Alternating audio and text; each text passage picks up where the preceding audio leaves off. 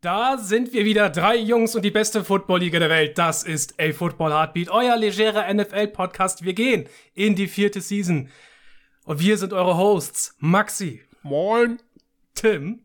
Einen wunderschönen guten Tag. Und ich, Fiete. Und heute sprechen wir über die Gründe, warum dein AFC-Team richtig reinscheißt oder Playoffs spielt. Also bleibt dran, es wird großartig.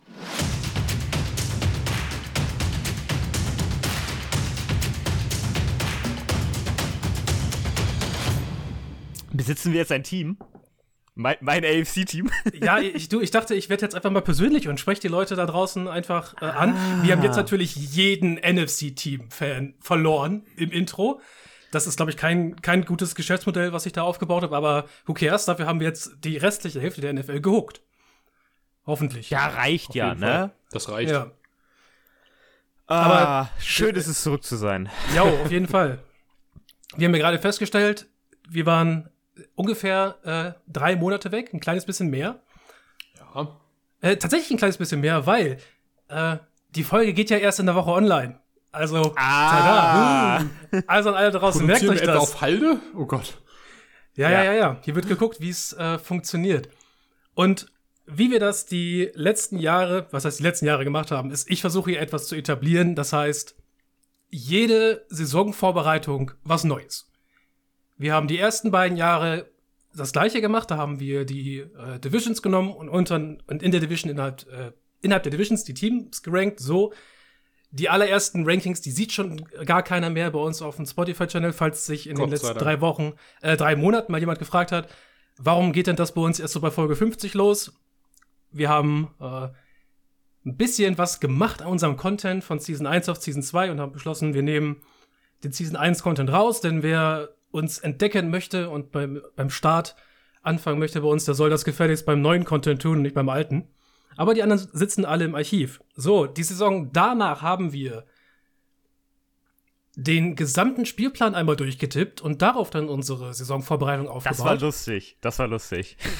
Und das war richtig viel Aufwand, aber es war amüsant. Ja, und dieses Jahr machen wir zu jeder Conference eine Gründe für Optimismus oder Pessimismus Folge. Also für jedes Team in der Conference, ja, ja. Ja, ja natürlich, nicht für die Conference als Ganzes, das wäre irgendwie ein bisschen wack. Ja, fünf Minuten AFC geil, NFC scheiße, wir sind durch. Sorry, ja. doll. Äh, und ich will ja transparent sein. Ich habe euch da damals schon, als ich den Vorschlag gemacht habe für wie gehen wir die Saisonvorbereitung an dieses Jahr, äh, gesagt, das machen die bei PFF auch im PFF NFL Podcast. Das heißt, die Idee ist von da abgekupfert. Ich weiß, dass ihr beide den Podcast nicht verfolgt. Ich habe die Folgen dazu gehört, erinnere mich aber auch, weiß Gott, nicht mehr an alles. Das mag auch schon eineinhalb oder zwei Monate her sein, bin mir nicht ganz sicher. Das heißt, wenn sich bei mir zufällig was ähnelt, dann ist das so. Vielleicht liegt es auch einfach daran, dass das teilweise sehr offensichtliche Dinge sind. Bei euch beiden sind das aber garantiert genuine Gedanken. Mhm. Ja, zum Teil. Also ich habe natürlich auch ein bisschen, ein bisschen rumgeguckt, weil zu jedem Team mache ich mir jetzt nicht, nicht immer Gedanken. Also äh, klar hat man da so einen Überblick drüber, aber sonst, ich musste auch mal nachgucken. Da dachte ich so, oh, ziemlich viel Pessimismus hier. Ich glaube, ich muss mal gucken, was hier optimistisch ist. Oder andersherum. Ähm, ja, das war ganz amüsant. Nee, na, natürlich, nee, viele. Ich habe natürlich jedes Preseason-Game und auch die gesamten Vorbereitungen von jedem Team gesehen. Also ich bin richtig drinne. äh, nein mal gucken, wo, wo wir dann im Konsens landen. Aber ich habe zumindest schriftliche Notizen. Das hatte ich schon seit Ewigkeiten nicht mehr. Das ist ein Anfang. Als ich angefangen habe, Football zu gucken, so in die zweite Season rein, glaube ich, und in die dritte, ey, da bin ich auch nachts raus. Für Preseason Football. Ja. Weil da wurde dann noch irgendwie Werbung gemacht. Hier sind das nun ähm, äh, Kuhn und Vollmer im Kommentar beim Preseason-Spiel Panthers gegen Patriots. Und dann guckt man da mal rein. Jetzt, 2023, Preseason Football könnte mir nicht egaler sein. Also, also Preseason Football macht halt genau das. Also ich finde, ich habe gestern reingeguckt, da hat ähm, Coach Izume ganz intelligent gesagt, was Preseason Football eigentlich bedeutet. Die Teams wissen ja, ähm, von dem, von dem, von dem Roster her, welche sie schon fest mitnehmen. Also das ist ja nicht so, dass da, weiß nicht, Patrick Mahomes steht und sagt, ja, der muss jetzt nochmal zeigen, dass er es wirklich kann. Das ist ja totaler Schwachsinn. Oder andere Spieler auch, die hohe Verträge haben. Es geht dann um diese letzten, ähm, sechs, sieben, acht Dudes, die ähm, da nochmal drum kämpfen, in dieses Team reinzukommen und auf die wird dann spezielles Augenmerk gelegt und der Rest ist ja egal. Also das ist, das ist so egal, was da passiert. Also deswegen siehst du ja auch niemanden aus der Starting Crew da ernsthaft mehr als, weiß ich nicht, vielleicht fünf Snaps spielen oder so. Mhm. Was, glaube ich, ganz interessant ist nochmal, dass da äh, Rotationskombinationen ausprobiert werden. Also gerade bei den Positionen, die von der Dichte her besser besetzt sind, das sind im Regelfall, also wenn man ein vernünftiges Team hat, sind das im Regelfall die Line, vor allem die Line-Positionen und dann guckt man auch, wer ist vielleicht variabel, wer kann vielleicht multiple per, ähm, Positionen spielen, wer, wer harmoniert vielleicht genau, mit denen und der welcher, Person welcher und so, Center genau. spielt mit welchem Right Guard besser zusammen beim äh, Run-Blocking. Solche Geschichten sind das am Ende. Und ich finde, ich finde die Preseason eigentlich ganz okay. Ich würde sie mir nicht angucken. Ich gucke sie mir schon seit Jahren nicht mehr an. Aber ich finde es, finde es von, dem, von der Grundsatzidee her okay, ähm, dass die NFL da so ein bisschen ausschlachtet und sagt, komm, ihr vier Vorbereitungsspiele und das ist jetzt halt dass die Leute. Es ist mehr so ein Media Day. Ja, die, ne? die Leute also können halt sieht, schon Man sieht ja auch daran, dass die da mit ihren Families sind, die ganzen Spieler dann auf dem Platz davor noch ein bisschen plänkeln und so etwas. Das ist halt wirklich nur entscheidend für diesen, diesen Boden. Das klingt jetzt so gemein, aber den Bodensatz der Teams, der halt diese Rotationsspieler, die mitgenommen Nein, auch, werden. auch aus einer, aus, einer, aus einer marktwirtschaftlichen Sicht ist ja sehr klar. Du willst mehr Anteil haben im Gesamtjahr gegenüber anderen amerikanischen Sportarten. Und aus, wie gesagt, aus LFL-Perspektive kann ich auch verstehen, dass das halt eben nicht Undercover-Trainingsspiele sind, so wie in Trainingscamps, nee, nee, nee, da sondern dass man dann sagt, okay, wir machen da so ein, so ein riesen Schlachtschiff draus und übertragen das. Und das, ich finde es ich find's okay. Also sollen, sollen sie machen, wenn es wenn's, äh, sie voranbringt. Aber ich sehe das auch so wie du, Tim. Ich glaube, dieses Angucken, oder wie ihr beide ja eigentlich, das habt ihr, habt ihr beide unisono gesagt, ähm, das, es lohnt sich eigentlich eher weniger, das anzugucken, um jetzt irgendwie auf Qualität zu achten, sagen wir es mal vorsichtig. Ja, da ist ja nicht der, da ist ja nicht der Entertainment-Faktor drin, den man, den man braucht von solchen Nee. Spielen. Der ist ja nicht existent. Deswegen, ähm, was äh, ich ganz interessant, ich kon konnte gestern zum ersten Mal die RTL-Moderation sehen. Also mal gucken, was da auf mich zukommt. Ich habe sie nicht gesehen. Wie ist sie denn so? Äh, sie fahren ein bisschen, also sie fahren ein ähnliches Konzept, also auch mit so einem Media Man, aber ein bisschen anders von der, von der Aufmachung her. Ähm, Moderation ist gleich geblieben, weil das halt auch die Leute von gestern waren, das halt Stecker und Esume und das ist halt ja eins zu eins der gleiche Kram wie bei, wie bei RAN. Ähm, aber sie haben ganz interessant, sie haben eine jetzt weibliche Moderatorin mit drinne, die da so ein bisschen vorher durchführt. Also vor Beginn des Spiels und vor dem Ding. Das machen nicht mehr die beiden äh, die beiden Kommentatoren selber, sondern sie stellt dann Fragen an die Kommentatoren. Das fand ich noch ein bisschen weird, aber mal gucken, was da, was da noch passiert. Okay. Puh. Ja, sie, sie dient halt sozusagen so als, als äh, äh, Zwischeninstanz zwischen Zuschauer und Experten, so nenne ich es jetzt mal. Uh. Ich, äh, ich, also ich bin kein, also ich bin nicht im Spektrum, bin kein Autist, aber das gefällt mir noch nicht. Diese Umstellung, das ist, ich bin mir da noch nicht sicher, ob das funktioniert. Ja, das, Das- war jetzt auch nur so der erste Eindruck von, von äh, ich habe nebenbei aufgeschrieben, äh, was so Optimismus und Pessimismus bei den Teams sind. Also so ganz aufgepasst habe ich auch nicht, aber das ist so das, was ich mitgenommen habe. Okay.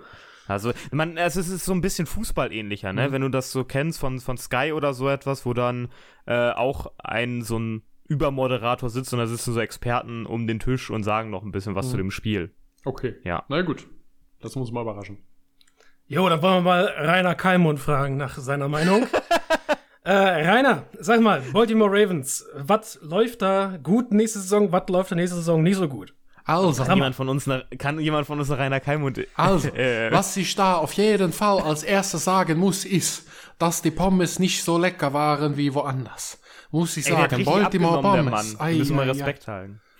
Das heißt ja nicht, dass er nicht trotzdem Also- eine, eine gerne eine Pommes isst oder so. Ich, ich wollte gerade sagen, Ach so, ja, der verzichtet Ja, nicht auf. Pommes. Ähm, ich finde auch nicht, also Rainer Kölmund in allen Ehren, es ist schön für ihn, dass er jetzt vielleicht nicht nächstes Jahr stirbt aufgrund seiner Fettleibigkeit äh, oder ehemaligen Fettleibigkeit, aber ähm, ich weiß nicht, ob man den, äh, ob man ihn jetzt äh, probben sollte, weil er, weil er was gemacht hat, was für mich eigentlich selbstverständlich ist. Ja, also bisschen- jetzt reden wir nicht bisschen- über Kalmund, wir reden jetzt über die Ravens, wir zerstören wieder vieles Überleitung. Also alles gut, Rainer, ähm, schöne Grüße und so, aber also es ist jetzt, also du bist auch nicht. Es ist sch- schön, dass du jetzt äh, wieder unter den Menschen bist, ja. ähm, ja, okay. Äh, wollen, wollen wir anfangen? Soll ich anfangen? Fang hau, an. hau, hau raus. Baltimore, Baltimore. Ähm, Fangen wir mit Optimismus oder Pessimismus Op an? Mit Optimismus. ne? Optimismus Ja. ist, der ganze Scheiß mit Lamar Jackson ist geklärt, also administrativ ist viel geklärt in Jacksonville. Ähm, es ist gut, dass Lamar Jackson zu 100% fit ist und dementsprechend wahrscheinlich auch spielerisch wieder was aufs Board legen wird, was uns gefallen wird. Ähm, ich glaube, dass man das Coaching dahingehend auch angepasst hat, als dass äh, Lamar nicht mehr der, ähm, wie sage ich jetzt mal, der Alleinunterhalter ist. Und man hat ihn unterstützt auch im, im Receiver-Core. Klar geht es immer noch besser, aber denken wir mal an die letzten Jahre der Ravens zurück. Für mich ist das eine, eine Steigerung um 100% gewesen, was da jetzt rangeholt wurde. Ähm, für den Anfang ist das, ist das für mich erstmal in Ordnung.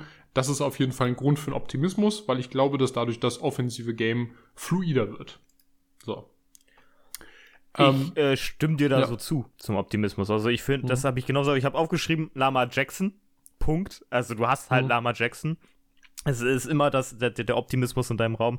Lama Jackson, äh, ehemaliger MVP-Quarterback, äh, klar, letztes Jahr durch Verletzungen und so etwas bisschen unter seinem Niveau gespielt, aber ähm, du weißt, was du bei ihm hast. Und natürlich der verbesserte Receiver-Room mit Bateman, Beckham und Flowers äh, ist jetzt nicht der Top der Liga, aber auch nicht äh, komplett ähm, das, was man, Mhm. was man die letzten Jahre hatte, wo man wirklich sehr starke Probleme hatte. Also das sieht schon deutlich besser aus. ja, das sehe ich auch so. Viele. Das, ähm, ja, das, das passt ganz gut zusammen, was mein Grund für Optimismus ist, denn äh, wir haben einen neuen Offensive Coordinator in Baltimore, in Todd Monken, der Greg Roman ablöst und das war ja das Einzige, was die Lama Jackson-Ära bisher als offensives, offensives Scheme so kannte. Jetzt bringen wir einen neuen frischen Wind rein, Todd Monken, der ein bisschen aufs Gaspedal drücken möchte, der gerne viel mehr Räume attackieren möchte im Passspiel, der aber auch auf ein wirklich sehr auf, auf ein aufbauendes Run-Game setzt. Hm. Also wir werden, glaube ich, weiterhin die, die, die besten Formen von, äh, vom Baltimore Run Game wahrscheinlich trotzdem bekommen, aber neue Versuche, äh, das Pass Game umzusetzen und dann vielleicht einfach mal den, den, den Dreh so äh, hinkriegen, weil über Jahre sprechen wir davon, dass Baltimore mehr Qualität im Wide Receiver Raum braucht, damit äh, Lamar Jackson auch mal an die Pötte kommt mit, mit dem Passen. Das kann er ja mal mehr, mal weniger gut. Äh, hängt ein bisschen von der Saison ab, aber jetzt könnte man auch mal schauen, ob nicht eventuell neue Gedanken im Scheme einem ja doch durchschnittlichen Receiver, immer noch durchschnittlichen Receiver-Raum äh, einfach mal mehr in Szene setzen können. Das heißt, viele neue Möglichkeiten äh, in der Baltimore Offense nächstes Jahr richtig äh, stunk zu machen. Ja, du hast ja Andrews dabei, also du hast schon, also du hast schon aufgestockt jetzt, ne? Also ich bin halt gespannt, was Beckham machen kann. Ne, seit er bei den Giants weg ist, hat er für mich ja nie so die Leistung gebracht, die man, die man von ihm immer so erwartet, wenn er wohin geht. Aber er wird auf alle Fälle eine Bereicherung sein. Wenn er das bringt, was er bei den, bei den Rams in den Playoffs gebracht hat, also die Tatsache, ja, genau, genau, dass er das als, als Opponent Receiver eigentlich, vielleicht als Nummer zwei dann in dem Fall, irgendwie schon durch seine Präsenz auf jeden Fall auch im, im regelmäßigen Wechsel mal vielleicht der Nummer 1 Corner des gegnerischen Teams auf sich zieht, wenn er outside geht, das wird ja schon reichen. Dann hast du schon einen soliden Typen und wenn der dir dann am Ende irgendwie 800, 900 Yards in der Saison wegfängt, äh, fängt, kannst du mehr als glücklich Ja, ja, sein. schon top. Ja, schon Ähm, top. das ist, das ist, glaube ich, für die, die Verletzungshistorie jetzt zuletzt und für die Tatsache, dass er halt auch schon 30 ist ähm, und das, was er zuletzt gezeigt hat, wäre das völlig in Ordnung. Und ich glaube, dass man eher darauf bauen sollte, dass äh, äh, Zay Flowers jetzt ähm, der nächste große Wide Receiver in äh, Baltimore werden äh, könnte. Also es wäre auf jeden Fall den Ravens zu wünschen, aber ja, wie du, du hast ja schon gesagt, mit Mark Andrews auch, ähm, also es ist absolut nicht unmöglich. Ähm, sollen wir mal mit negativen Aspekten weitermachen? Schieß los. Negative Aspekte. Da habe ich mir als erstes aufgeschrieben, ähm, wer spielt eigentlich Cornerback abgesehen von Marlon Humphreys? Das war, ähm, das war so Aha. meine, meine ganz große Frage. Da habe ich erstmal geguckt auf den Zettel, hab dann mal gelesen, hab dann mal gesucht.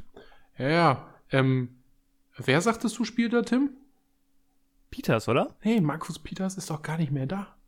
Ist der nicht mehr da? Nein, der, ist ist weg. doch, der ist entlassen Der ist, worden. der ist weg, der, Der ist entlassen worden. Ja, das boah, Schlimmste siehst du, ist- guck mal, da hat man was nicht mitbekommen. Das ist ja, Ja. noch bescheuert. Das ist ja noch schlimmer, als Und- dass ich, das, das hatte ich auf meiner Liste. Da, Ja. da habe ich dann irgendwas verpasst.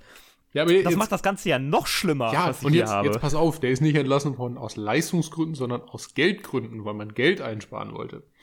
Ähm, Boah. Ja, und das ist, das ist für mich ein sehr schwieriger Aspekt. Ähm, nichtsdestotrotz, Opposite von Marlon Humphrey soll aktuell Outside Rock Sin spielen. Der hat ja zuletzt ähm, in Las Vegas performt und das war für mich, ja, was sage ich denn jetzt dazu? Es, also es, es, es, hat stattgefunden. Es war nicht toll. Also jetzt, er war, er war da. er, er war da, er war so du, durchschnittlich konstant, aber er ist absolut kein, kein Shiner gewesen und absolut auch nicht das, was man von einem Nummer 2 Outside Cornerback erwarten könnte. Ähm, ich würde mir wünschen, dass da noch mehr kommt und ich hoffe auch, dass die Ravens sich vielleicht jetzt noch mal irgendwie während der Saison um einen vernünftigen Nickel Corner bemühen, damit das Ganze dann da vielleicht auch nicht unbedingt den Bach runtergeht. Nichtsdestotrotz, was ich eigentlich damit sagen möchte, die Tiefe des Rosters auf den Defensive Back Positionen, abgesehen von Kyle Hamilton auf Safety jetzt beispielsweise, ist eher dünn. Ich finde auch Marcus Williams als Free Safety in Ordnung. Ähm, ist natürlich aber jetzt auch schon ein altes Schlachtschiff, wenn wir mal ganz ehrlich sind. Der hat ja nun auch seine, äh, seine, seine Jahre schon eigentlich äh, mehr oder weniger hinter sich, seine besten in New Orleans. Ähm, Meinst du? ja, ich glaube nicht, dass da nochmal irgendwie eine Leistungssteigerung kommt. Ich denke, dass Marcus Williams immer noch einer der besten Safeties der NFL ist und mit Kyle Hamilton zusammen eines der besten Duos der NFL bildet. Okay, für Wie sieht es mit der Front aus? Die Wette, die die Defense? Wette nehme ich an. Ähm, David Defense Ojabo. Front sieht, ja, sieht so- sonst ist es dünn. Ja, Sehr dasselbe. dünn. Also, Nee, ähm, David Ojabo darf für dieses Jahr mitspielen. Der hatte sich ja äh, vom Draft letztes Jahr die Achillessehne gerissen und ist deswegen das ganze Jahr ausgefallen. Und ab diesem Jahr äh, könnte er Einsatzzeit sehen. Ja. Ja, aber trotzdem, Zum was, was steht daneben?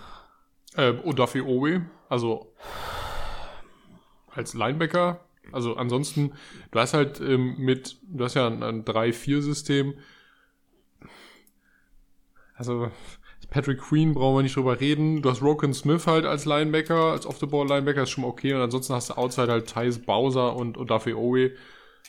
Kickt mich nicht und die Front ist, ähm, ist, ist die Front ist tatsächlich No-Name. Außer Michael Pierce als Nose-Tackle, Broderick, Ja, du hast ja Campbell rausgeworfen. ja, Broderick, Broderick Washington und Justin Madubuki. Meine Buki, ja, genau. Ja. Der ist in seiner vierten, vierten Saison, ne? Ja, ähm, für Zwei mich, Rookies. für mich nichts Dolles und in der Rotation diese alten Veteranen da aus, aus Chicago rumlaufen, Angelo Michael, Blackson Michael und Pierce so. und so etwas. Ja, ne? das, das ist, ja, Michael Pierce ist ja wirklich noch ein vernünftiger Nose-Tackle, aber ich glaube, der, Ja. der Rest, der dahinter kommt. also, also ich insgesamt, also die Defense sieht echt, echt nicht gut aus.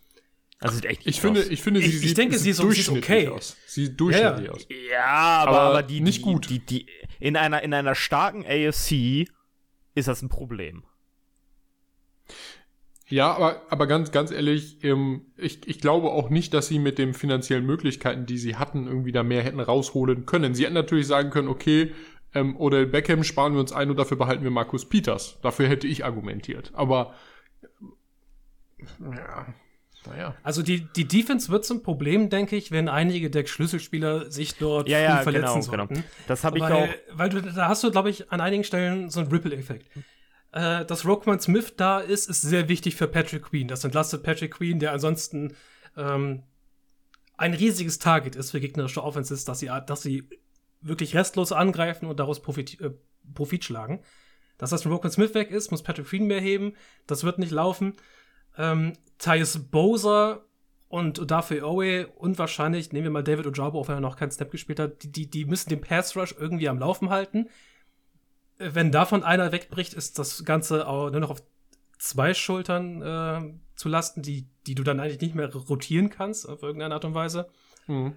Und ja, die, die Secondary, ich denke, die wird das schon irgendwie hinkriegen. Also mit Marcus Williams und Kyle Hamilton hast du genug Talent auf Safety, gerade Kyle Hamilton, der ja eigentlich auch eine ziemliche, ziemliche Allround-Waffe ist, dass du, da, dass du da arbeiten kannst, denke ich. Aber sobald halt einer von den drei ausfällt, ob es ein Humphrey ist, ob es ein Williams ist, ob es ein Hamilton ist, wenn einer von den drei ausfällt, wird das wahrscheinlich auch riesige Auswirkungen auf die äh, Leistung der Gesamtsecondary haben, weil sie als Unit einfach auseinanderbricht.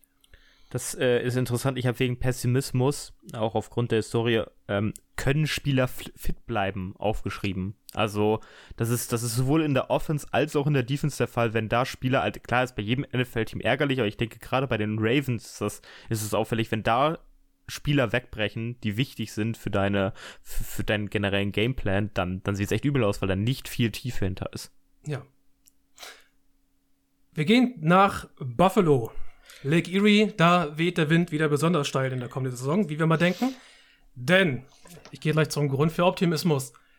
Manchmal macht man sich das Leben ja auch in solchen Folgen relativ einfach und sagt, das Gute an den Buffalo Bills ist immer noch, ihr habt den zweitbesten Playmaking QB der Liga. Nur Patrick Mahomes ist besser, denke ich immer noch. Was Josh Allen dir regelmäßig liefern kann auf der Quarterback-Position, ist auch fast einzigartig an einigen Stellen. Und das solltest du halt, davon kannst du halt, solltest du so lange schöpfen, wie du kannst. So ähm, ja, habe ich auch geschrieben. Ja. Äh, Josh, Josh, Josh Allen, Allen, steht einfach nur ganz stumpf. also, ähm, ist ja einfach Fakt. Also du gibst dem Mann ja nicht ohne Grund äh, so einen dicken Vertrag, ähm, den er auch äh, verdient hat.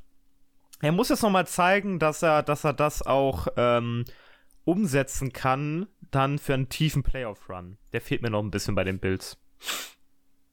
Mhm.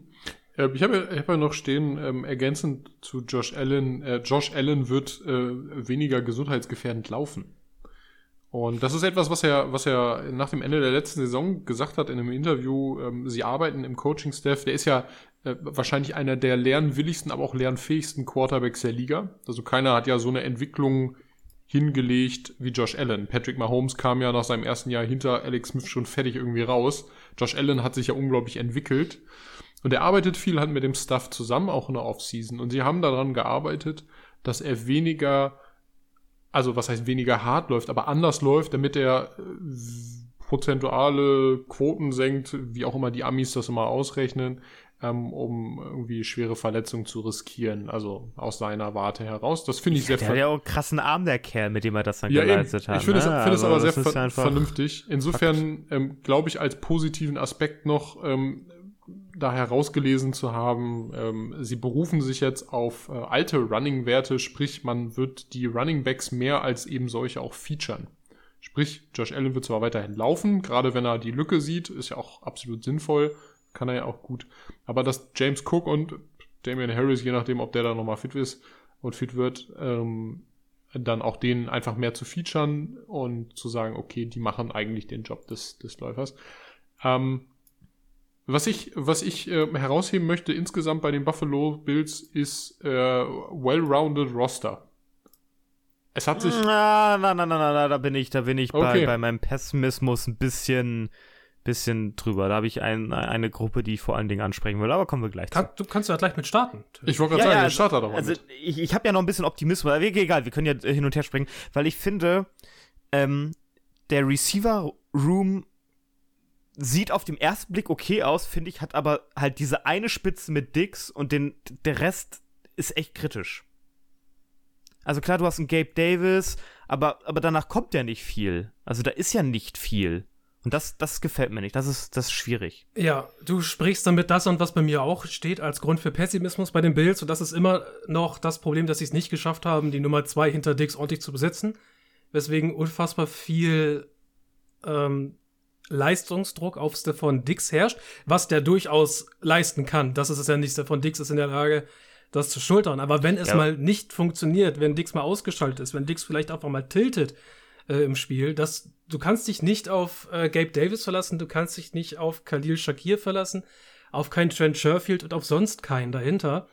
Also abgesehen von der offensichtlichen Verletzungsproblematik, die da herrscht, ist an sich das Receiver-Core hinter Stefan Dix Ey, wenn Stefan äh, Dix einfach, raus ist, dann ist, einfach, die, dann ist die Offense dann. Äh, einfach dann, bis auf eventuell, und das wisst ihr, Deontay Hardy. Er könnte doch dort die Nummer 2 aufnehmen, oder? Komm, ja. los, los geht's. Der Deontay Hardy-Hype möge er niemals abreißen.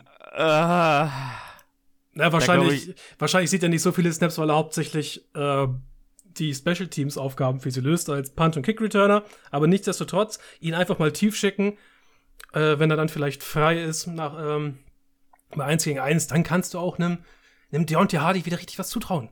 Aber nein, das soll nicht davon ablenken, dass keine ordentliche Nummer 2 existiert. Ich hau mal, hau mal dazu ein, äh, ein Take rein. Ich glaube, dass spätestens ab Mitte der Saison Dalton Kincaid zeitweise als Receiver aufgestellt wird und zwar nicht unbedingt in zwei Tight End Sets, sondern tatsächlich als Receiver Receiver. Ja, Das guter Punkt. auch. Guter Punkt. Das glaube ich auch. Und der aufgrund seiner unsagbaren Physis, denn der ist ja wieder fit, aufgrund seiner unsagbaren Physis äh, zeitweise weite Strecken Ex-Receiver-Position einnehmen wird und zwar zu unser, zu unser allem Wohlwollen. Und ich glaube, ähm, das, das wird sich dann, ich sag mal vorsichtig, klar, die Tiefe ist nicht da unbedingt, aber es wird sich ein bisschen entzerren und Stefan Dix wird deutliche Entlastung spüren, zumal Dawson Knox Die braucht er auch. Also die braucht auch, Ja. sorry, also Stefan Dix, du Ja, hast gesagt, wie aber aber, wird- aber was könnte Stefan Dix leisten, wenn, er, wenn, er, wenn er nicht so abgedeckt werden Und ich würde? glaube, am Ende Ja. der Saison werden wir sagen, Gott sei Dank haben sie Dalton Kincaid gedraftet und nicht irgendeinen random Wide Receiver, nachdem ja schon unglaublich viele vor ihm Wide Receiver in der ersten Runde gepickt haben. Nach dieser großen Welle in den Anfang der 20er Picks. Ähm, insofern, das wird, glaube ich, das wird, glaube ich, ein ganz großer Pro-Aspekt sein. Ähm, deshalb mache ich mir da weniger Sorgen. Maxi, Zumal- kannst du, Ja. ähm, ich muss da mal eben schnell intervenieren, bevor ich das vergesse. Kannst du vielleicht ein kleines, ähm, eine kleine Notiz aufmachen, wo du vielleicht so kleine Wetten mit aufnimmst, die wir jetzt so. Das haben wir letzte Saison versucht machen. und wir haben die nie ausgewertet. Soll ich ganz Ja, weil, weil ich habe da jetzt eine im Kopf und die ist nämlich, äh, Dawson Knox schließt die Saison mit mehr Touchdowns und mit mehr Yards ab als Dalton Kincaid. Also den Call gibst du, ja? Und Ja. wettest gegen mich oder gegen Tim. Ja, also ich ich halte mich da raus. Das läuft nur zwischen euch. Ich Okay. habe keine Meinung zu, zu Dor Okay, Dalton ich schreibe mal, ich schreib mal Wetten aus. Hiermit versprechen wir hoch und heilig, dass wir das am Ende der Saison in einer separaten Folge mal auswerten und mindestens jede Folge eine Wette eingehen. Den Einsatz klären wir vielleicht nochmal im Laufe der Saison. also, Fiete wettet, wettet Dawson Knox. Mehr Touchdowns und mehr Yards, hast du gesagt? ja. Und Yards als Kincaid. Ich, ich denke, Kincaid hat eine große Zukunft, gerade auch bei den Bills, aber lass, Mhm. lassen wir das lassen wir das bisschen langsam angehen. Ich, ich setze voll auf den Hype-Train. Ich glaube, dass der den Jimmy Graham in seiner Rookie-Saison macht und ähm, Abfahrt. So viel dazu. Jo, so viel dazu. Hast du noch äh, Äh, einen ich ich schnellen habe noch Punkt? Optimismus. Ich habe noch Noch Optimismus. ein Optimismus. Da hau mal raus. Ja, ja, kurz, kurz. Äh, äh, gute Defense. Ah, Äh, Rückkehrer in der gut, Defense. Gut, Wir müssen, müssen sagen, äh, Micah. Hyde, Micah Hyde kommt zurück, Von Miller kommt zurück. Äh, John Poyer ist wieder fit, der war ja auch ein bisschen angeschlagen, also das sieht, das sieht wieder besser aus. Und die war schon letztes Jahr nicht schlecht. Und kleiner Grund für Pessimismus, die eigene Division ist stärker geworden. Kleiner, Ja. klein, ja, das, das ist absolut wahr. Kleiner Grund für Optimismus noch. Ähm, ich glaube, es gibt wenige mit so guten Defensive Tackle Duos äh, wie die Bills. Ja, wie gesagt, Also Run, top. Runstop läuft auf jeden Fall diese Saison wie Bombe. Zusätzlich Matt Milano dahinter. Ich gebe einen Call. Matt Milano, besser Mann. Äh, First Team All Pro, habe ich da was gehört? Letztes Jahr und dieses Jahr? Oh, ist ja witzig. Okay, äh, negativ. Wunderbar. wer, wer, Fiete, du hat- hattest du angefangen. Hau mal raus. Was, Ähm, was nee, fällt dir ich, ich habe negativ sein? ich hab, ich hab mich ja äh, angehängt an Tim und die fehlende Qualität des davon Dix angesprochen. Ach so, das sind, das sind eure Negativ-Tapes schon? Das ist mein Negativ-Tape. Ja, Okay, also die der- sind schon ziemlich stark. Da krieg, Ja. kriegst du nicht so viel Okay, Negatives hin. da möchte ich auch noch mal was Negatives. Ich habe ja jetzt ein bisschen geschwärmt. Ähm, da hau ich auch noch mal kurz einen negativen Take rein. Äh, Kair Elam, absolut kein würdiger Nummer 2 Cornerback. Wird sich diese Saison zeigen, war ein Fehldraft, in Anführungsstrichen. Und es wird sich herausstellen, dass Tredavious White wieder die ganze Arbeit machen muss.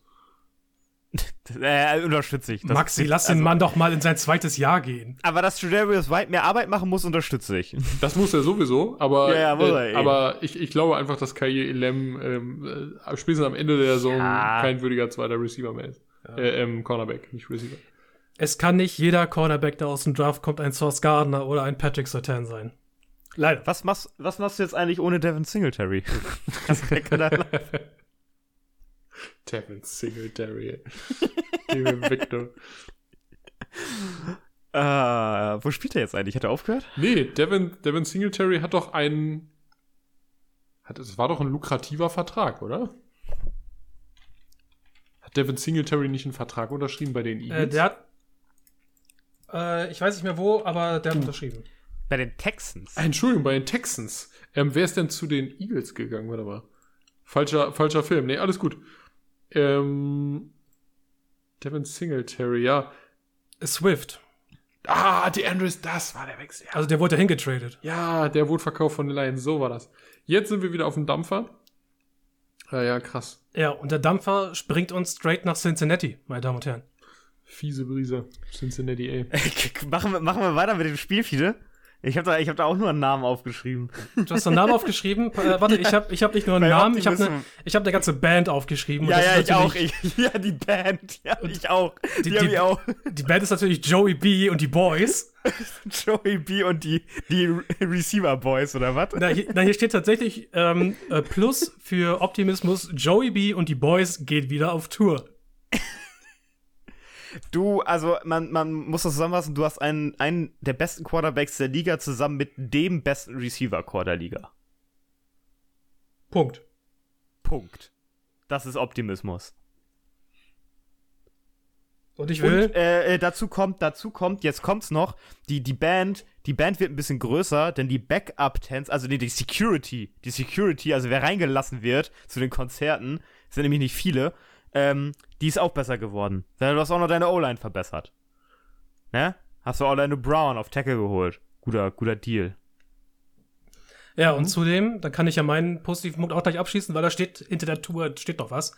Äh, Zach Taylor hat letztes Jahr äh, tatsächlich Fortschritte gemacht als Playcaller. Was ich ihm ja Jahre davor immer vorgeworfen habe, wurde tatsächlich letztes Jahr besser und gibt mir Hoffnung darin, dass ich nächstes Jahr nicht sagen muss, Zach Taylor, bitte räum deinen Stuhl. Das ist das erste Jahr, dass du nicht sagst, Zack Taylor, räum deinen Stuhl. Ja, ja, ja, hat er sich jetzt verdient. Du hast das sogar hat nach sich dem jetzt, Super Bowl noch gesagt. er hat sich jetzt, er hat sich das verdient. Aber äh, im Super Bowl hat Zach Taylor auch gezeigt, dass er, dass er scheiße gecoacht hat. Ja, im Super Bowl hattest du aber auch gilt. keine Chance, weil, weil Gilt, die Offensive ja. Line weggestorben ist. Was willst du tun? Ich denke auch. Das war, das war in Ordnung. Ähm, was ich, was ich ganz interessant noch äh, bei den positiven Dingern finde, bei der Band muss, äh, Tim hat es eben kurz angeschnitten, die O-Line vor allen Dingen herausgehoben werden. Du hast einen unzufriedenen Jonah Williams, der jetzt Right Tackle spielen muss, aber naja, who cares? Und Hat er Pech gehabt. Collins hat ja sowieso irgendwie reingebratzt. Aber du hast Orlando, äh, Orlando Brown und ja, viele Orlando Brown ist vielleicht nicht der beste Left Tackle ähm, der Welt. er ist, er ist aber- okay. aber er ist echt okay und er ist solide und er ist nicht verletzungsanfällig gewesen bisher. Und er hat einen sehr moderaten, also für meine, für mein Empfinden einen sehr moderaten Vertrag bekommen. Ähm, vieles jetzt schon auf dieses Jahr verlagert, was die, was die Finanzen und den Signing-Bonus angeht, der gigantisch war. Ähm, und der restliche Vertrag ist jetzt sehr entspannt. Ich finde, die haben ganz, ganz, ganz, ganz tolles äh, Duo in äh, Ted Karras und Alex Kepper da auf Center und Right Guard. Äh, naja, und den Bandwagon habt ihr eben schon angesprochen. Da braucht man, glaube ich, gar nicht mehr weiter drauf angehen. Also die Offense ist äh, schnucklig. Kann man nicht, kann man nicht anders sagen. Also da bin Ja. ich. Äh, da kann ich direkt ein bisschen Pessimismus reinbringen. Oh, ich wollte noch was Optimistisches sagen. Achso, ja, dann sag. Dann, die dann die, die, gleich was die rein. D-Line, also sprich ähm, die, die beiden Ends und die beiden Tackle plus die Nachbesetzung jeweils. Ähm, ich finde die Rotation für die Defensive Ends mit Joseph Osai und Miles Murphy hinter Hubbard und Hendrickson ganz, ganz toll.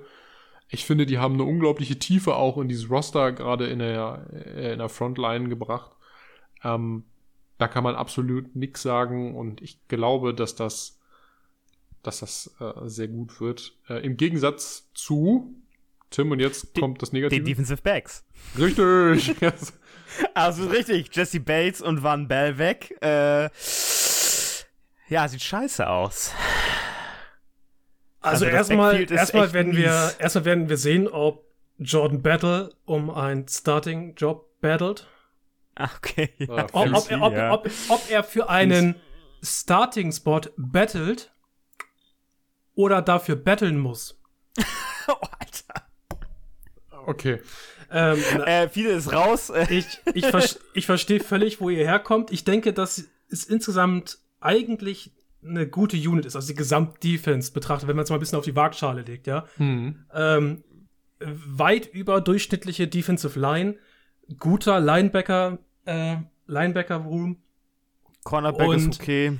und gute und weniger bewiesene Spieler, möchte ich mal sagen, in der Secondary. Ja.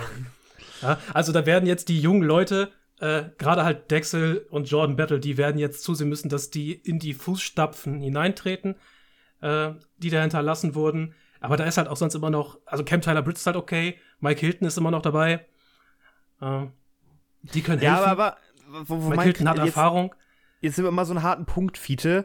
Von den 13 Interceptions, die die Defense der Bengals letztes Jahr gefangen hat, waren acht von Bates und Bell. Ja, I don't fucking care about Interceptions. Ja, das ist. Ist mir egal, natürlich. Wenn du Interceptions ja, anzweifelst, zweifelst du am System. Ja, wir könnten auch mit, mit Von Bell und Jesse Bates in die Saison gehen und die fangen nur drei Interceptions. Und denken so, oh, okay, gut, aber auch kein geschadet. Ja, aber, aber Von Bell und, und Bates waren die Erfahrung in diesem Defensive Backfield. Ja, das, das habe ich dann doch gerade gesagt. Da, ja, sind, ja, genau. da, wurden große Fußstapfen hinterlassen, die müssen jetzt gefüllt werden. Wenn nicht, und deswegen, deswegen ist das ja zu Recht von dir auch ein angesprochener Grund für Pessimismus, äh, das könnte eventuell hart in die Hose gehen. Und der Safety Support in der Bengals Defense könnte rapide einbrechen. Warum möchte denn niemand Shidobi Awusi helfen? Ich verstehe es nicht.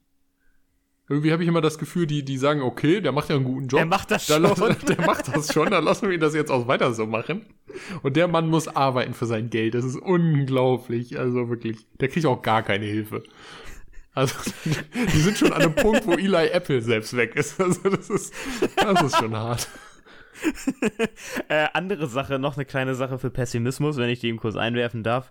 Ähm, ich möchte, also ich, ich hoffe, dass das besser funktioniert. Ansonsten wird es ein bisschen kritisch. Ähm, der Running Back Bereich muss besser eingebunden werden. Also das Laufspiel, klar, du hast dieses geniale Passspiel, aber wenn du nicht einen kleinen Ausgleich schaffst, dann haben wir die Probleme vom letzten Jahr wieder. Du hast wo vor das aufgefallen ist. Du hast vor allem nur einen ja. Running Back. Du hast Joe Mixon. Ja, du hast Joe Mixon. Und dann, dann war es das. Also ähm, ja, und, und, und der, also, ja, und wenn das nicht läuft, also du warst letzten, letztes Jahr 29. in der Liga im Lauf, also das muss als, ähm, wenn du ganz da oben kommen willst, muss man ein bisschen besser werden. Ich werfe einfach als Ausgleich fürs Running Game einfach Screenpässe auf äh, Jummer Chase. ja, ist, nee, auch, ist auch keine Dauerlösung. Also. Viele, ich weiß, du bist kein Fan von Laufspiel, aber das Laufspiel ist doch ein essentieller viele, Punkt. Des viele glauben was heißt, nicht, was heißt ich bin dir kein Fan vom Laufspiel? viele glauben du, nicht du, an äh, Interceptions und nicht die, die Bedeutung, die Bedeutung des Laufspiels ist bei dir, ist, ist, ist bei dir gering angesehen, genau das wie Interceptions. Ist, das ist alles eine Frage des Kontextes. Fiete, ah, Fiete okay. hat eine Petition bei der NFL eingereicht, dass Running Backs schlechter, auch, schlechter bezahlt werden. Ja, ey, du bist dafür verantwortlich. Fiete. Ja, Fiete, du bist dafür Podcast. verantwortlich. So ist es nämlich. Wow. Ähm, ich möchte noch ein bisschen über die Offensive Line Depth sprechen. Ähm, man hat ja. zwar einen Orlando Brown dazugeholt, aber mhm. man hat es letztes Jahr gesehen, dass wenn da die Stützen wegbrechen, dass da ganz, ganz schnell die Bengals Offensive Line der ersten beiden Joe Burrow-Jahre wieder hervortritt.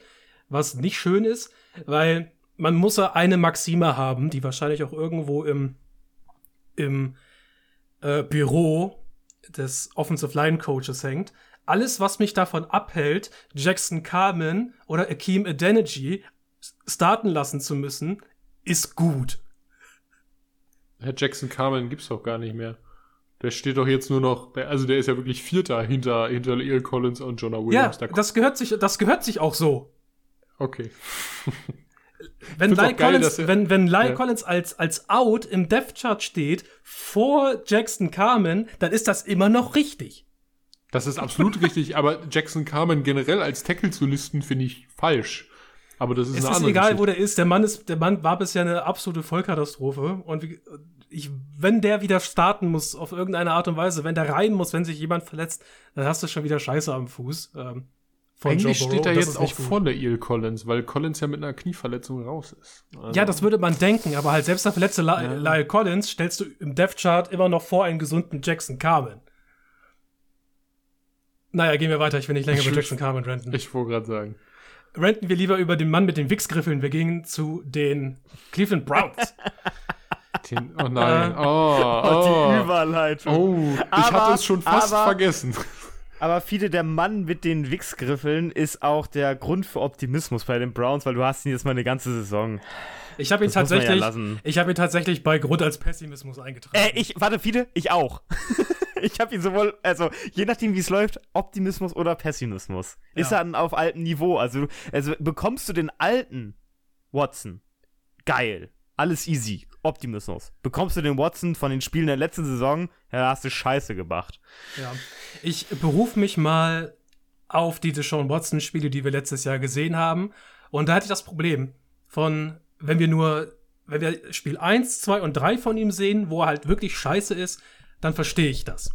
Durfte nicht mittrainieren, hat noch nie was von, von äh, der Baltimore, äh, von der Browns Offense in der Spielsituation gesehen, ist okay.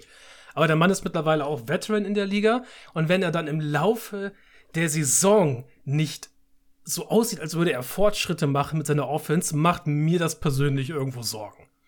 Und deswegen sage ich erstmal, ähm, kannte Sean Watson mit seinen Wichsgriffeln wieder den Ball werfen, ja. Wenn, gehen wir mal, ich würde eigentlich auch davon ausgehen, dass er das wieder auf die Reihe kriegt. Und das müsste deswegen eigentlich ein Grund für Optimismus sein, aber ähm,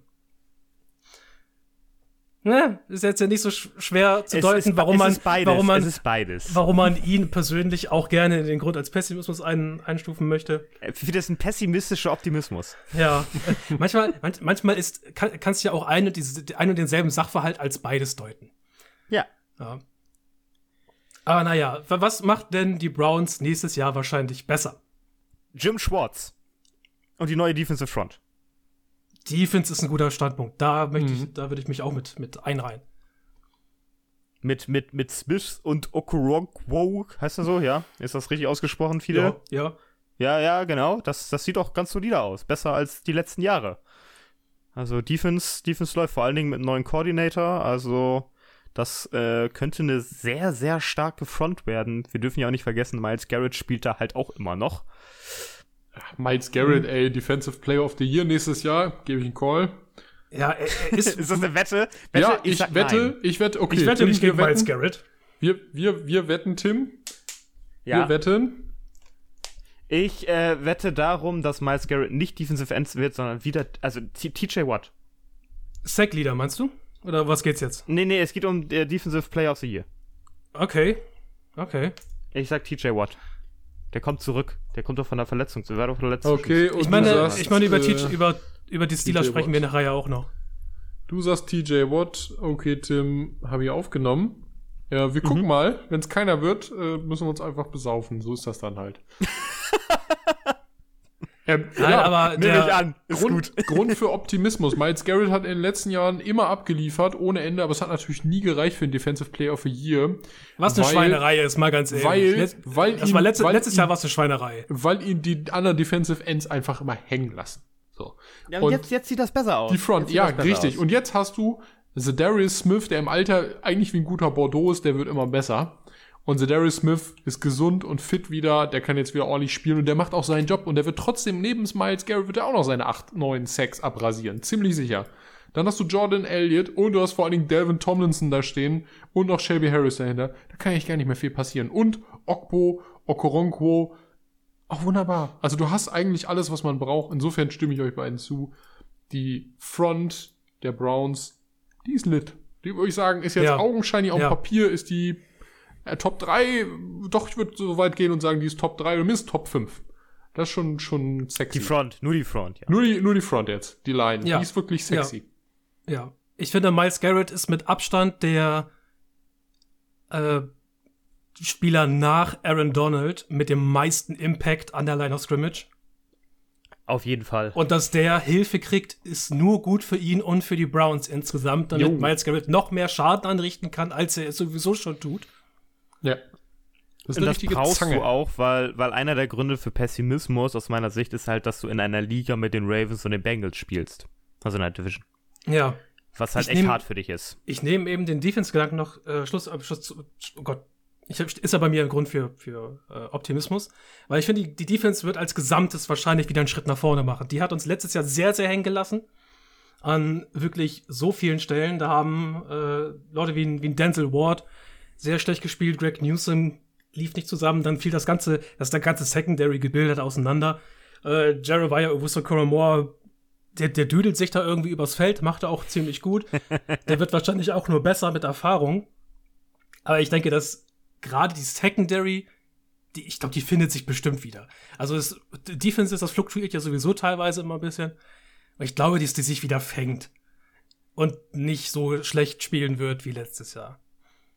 Ich glaube, die wird gerade für die Offensive, Offensives, oh Gott, ich bin noch nicht wieder im Flow, der, der AFC North, die vielleicht, ich sag mal, ein bisschen, ein bisschen unruhiger sind und so, die sich vielleicht noch nicht ganz eingegroovt haben.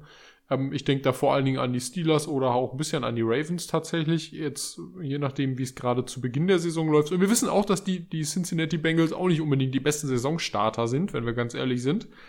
Ähm, ich könnte mir vorstellen, dass die, die Browns da gleich von Anfang an einen ziemlich guten Hit landen könnten, wenn sie den schön kontinuierlich zu Beginn der Saison das Leben schwer machen und gleich zeigen, äh, wir sind das Team, das ihr erstmal schlagen müsst. Also defensiv. Ja. Und ähm, ich, ich könnt, könnte mir vorstellen, dass die Browns deshalb auch sehr dominant in die Saison starten und äh, also zumindest defensiv und dadurch auch äh, vor allem wenig Punkte zulassen. Also es würde mich sehr freuen für sie. Gründe mhm. für Pessimismus, ihr beiden.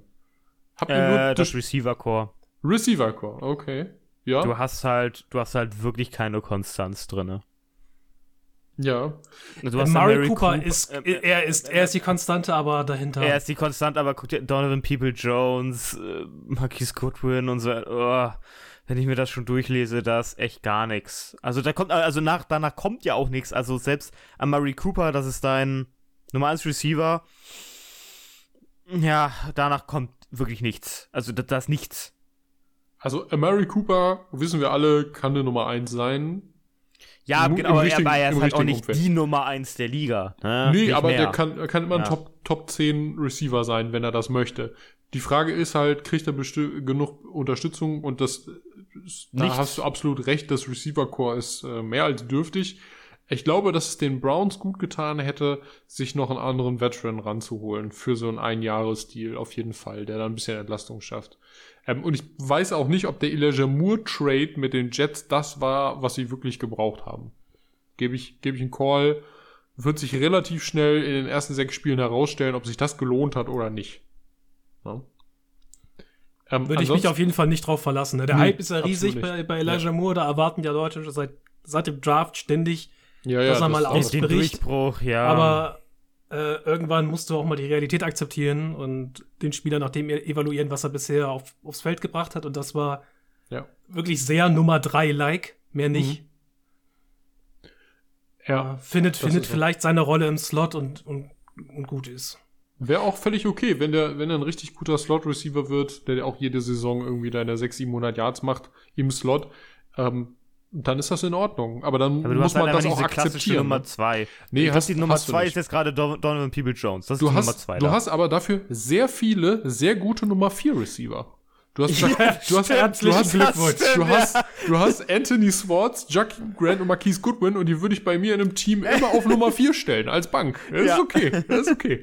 Aber mehr okay, auch nicht. Die machen deine 450 Yards und dann ist gut. Ja, ja, so gerade. So gerade. Ja, aber das ist dann deine Nummer 4. Das wäre für mich in Ordnung. Ja, aber das ist, das ist echt ein Problem. Natürlich, Running Back mit Nick Chubb, ähm, best besetzt. Äh, aber äh, ansonsten die Offense, also von den Passempfängern, ja, das ja. ist äh, kritisch. Ich habe mir bei den Cleveland Browns noch einmal Licht und Schatten aufgeschrieben. Also etwas, was eigentlich äh, durchaus einen Schatten werfen kann, aber durch das Licht, was vielleicht durch eine andere ähm, Variable, die da noch dazu äh, gehört, dann eben so ein bisschen aufgehellt wird. Und das ist äh, Right Tackle Jack Conklin.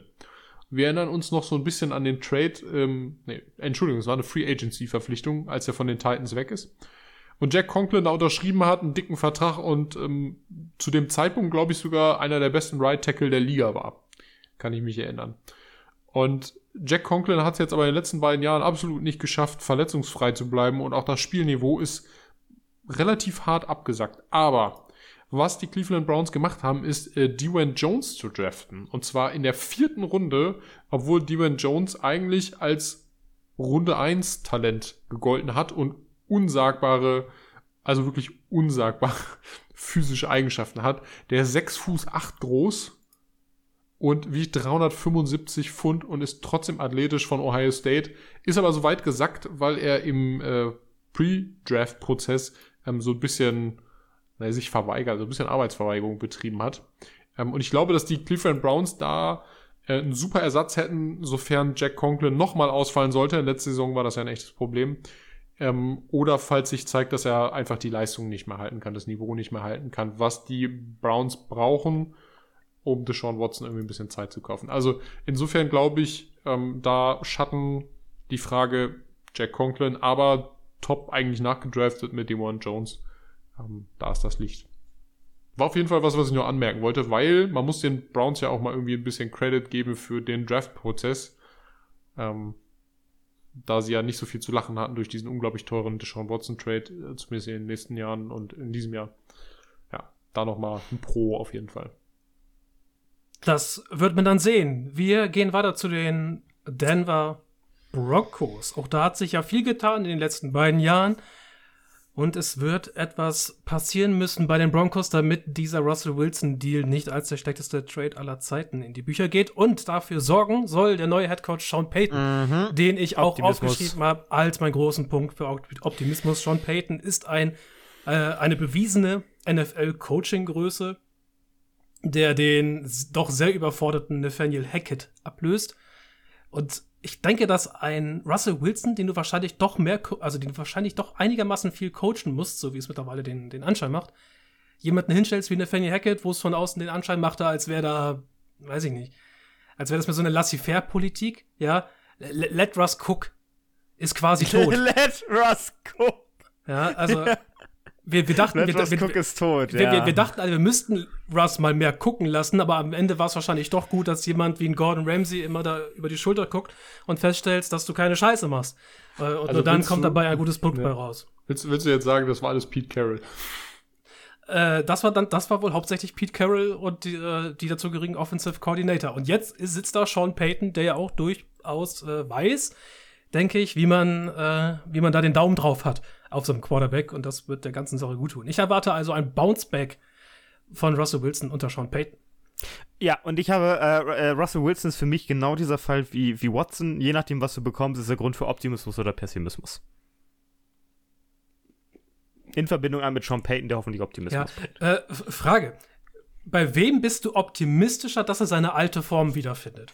Bei äh, Deshaun Watson bei, oder bei Russell Wilson? Bei Russell Wilson. Okay. Aufgrund der Coaching-Situation. Ja. Okay, ich gebe einen Call. Äh, ich glaube eher an Deshaun Watson. Äh, ich glaube, Russell Wilson hat mehr Unterstützung als Deshaun Watson. Das oh, kommen wir gleich zu.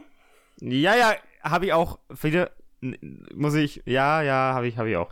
Ähm, äh, andere Sache, äh, die, die für mich noch für Optimismus steht, ist, ähm, die Defense der Denver Broncos funktioniert immer noch gut. Ich glaube, in einer Welt, in der Frank Clark dein Starting Defensive End ist, funktioniert gar nicht gut. Also gar nichts gut. Das ähm, ist weise gesprochen, Max. Nee. das, ist, das muss ja mal angesprochen werden. Ähm, ich, ganz ehrlich, ähm, ich habe jetzt mein Pro-Ding überspro äh, übersprungen. Bei mir war es tatsächlich die Kombination Sean Payton und Veteran Quarterback mit, mit erwiesenem Super Bowl-Talent. Ähm, Russell Wilson. Absolut. Ich glaube auch, dass sie das wieder hinbekommen. Ähm, bei mir ist tatsächlich der Negativpunkt, dann greife ich einmal kurz dazwischen, wenn ihr nichts noch Positives irgendwie hervorheben wolltet. Ähm, bei mir ist es tatsächlich äh, die Rotation, vor allen Dingen in der Defensive Front, die bei mir ganz große Sorgen auslöst. Ich glaube, dass das absolut nicht mehr so solide ist, wie zunächst ähm, gedacht und auch in den letzten Jahren. Es ist ja ein bisschen was weggetradet worden. Es ist aber auch viel in die Free Agency gegangen, weil die Broncos ja auch nicht das Team sind, das für die Ultra-High-Verträge irgendwie sorgt, gerade bei den Defensive Superstars. Ähm, das hat bisher immer gut funktioniert, aber jetzt eben glaube ich, dass da was fehlt. Du hast halt nur einen Frank Clark als Defensive End und Zach Allen, die beide meiner Meinung nach, erstmal sind die beide dazugestoßen und beide meiner Meinung nach das nicht worth sind, da die Starting-Position einzunehmen. DJ Jones ist da noch der, wo ich gesagt hätte, okay, der, der macht das vielleicht als Nose-Tackle.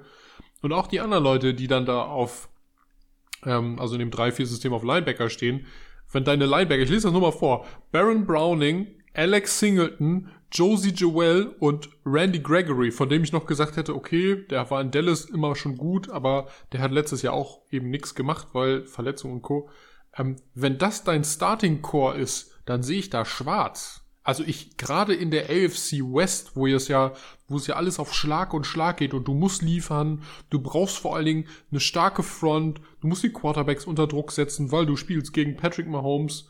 Na gut, jetzt Gott sei Dank ja nur noch ähm, äh, gegen, gegen unseren Freund Jimmy Garoppolo und aber vor allen Dingen auch ähm, gegen Herbert. Ähm, und ich glaube, dass, dass, du, dass du damit einfach nicht genug produzieren kannst. Also ich glaube, diese Defensive Front ist nicht gut. Und deshalb absolut ein Kritikpunkt bei mir, also ein Negativpunkt. Ja.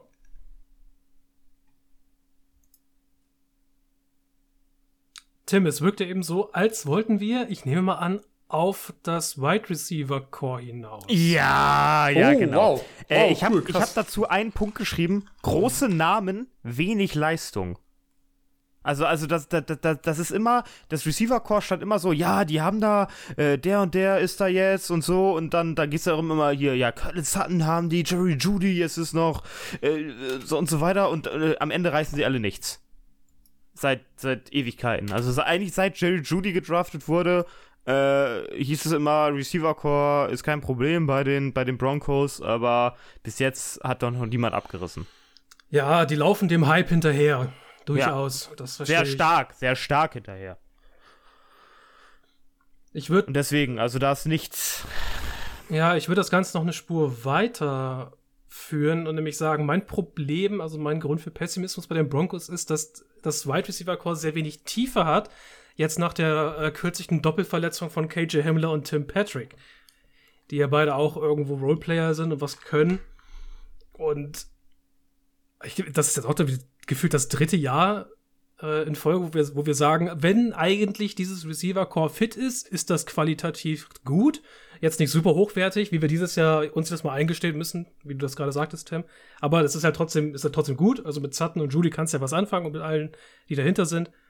Aber das jetzt, das hatten wir jetzt ja auch schon die letzten Jahre immer wieder, dass dort Verletzungen dafür gesorgt haben, dass dieses Right Receiver Core super schnell ausgedünnt wurde äh, und dadurch halt die gesamte offensive Passproduktion gelitten hat. Und das geht jetzt halt dieses Jahr schon wieder sehr schlecht los. Äh, ich finde Marvin Mims gut. Ich habe Tape gesehen, das fand ich echt in Ordnung. Ja, ist okay. Ja, aber trotzdem, also ich glaube, wer- also jetzt ist ja, äh, also äh, ich weiß nicht, also die, das, das äh, gibt für mich nicht viel, dieses Receiver-Core. Ja, vielleicht hat Jerry Ja. Judy jetzt ja seine, seine Outbreak-Season. Nee, eher, eher nicht.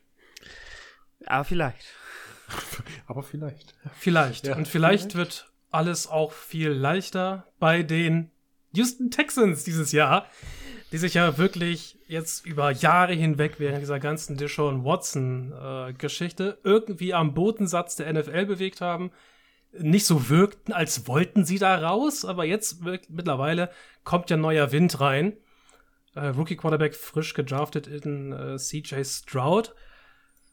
Und da würde ich auch gleich ähm, meinen Optimismus reinlegen. Ich meine, ich habe auch, ja, ja, Ja. gebe ich dir recht. Ja. ja, man, man muss es, man muss es ein bisschen kontextualisieren. Und das muss ich eben damit kontext, kontextualisieren mit meinem Grund für Pessimismus. Ich denke, die Texans als Team, wenn man die sich so anguckt, sehen die immer noch so aus, als wären die zumindest noch ein Jahr davon weg, irgendwas zu reißen. Also dieses Team ist noch im Aufbauprozess, aber der Rookie Quarterback ist da jetzt im ersten Jahr drin. Aber ich denke trotzdem, dass CJ Stroud ein gutes Lehrjahr haben wird. Jetzt nichts Besonderes, aber halt die wichtigen guten Erfahrungen mitnehmen wird, die man als Quarterback in der Liga so braucht, denn die Umstände sind okay und in seinen offensiven Umständen steckt sehr viel Erfahrung. Wir haben eben schon über einen Devin Singletary gesprochen. Nico Collins, Robert Woods beispielsweise auf, äh, auf Wide Receiver, Veterans, die du anwerfen kannst, die viel gesehen haben. Dalton Schulz, Welt-Tight End. Der- in Town Schulz. Der hat, die, der hat die Welt gesehen, ja.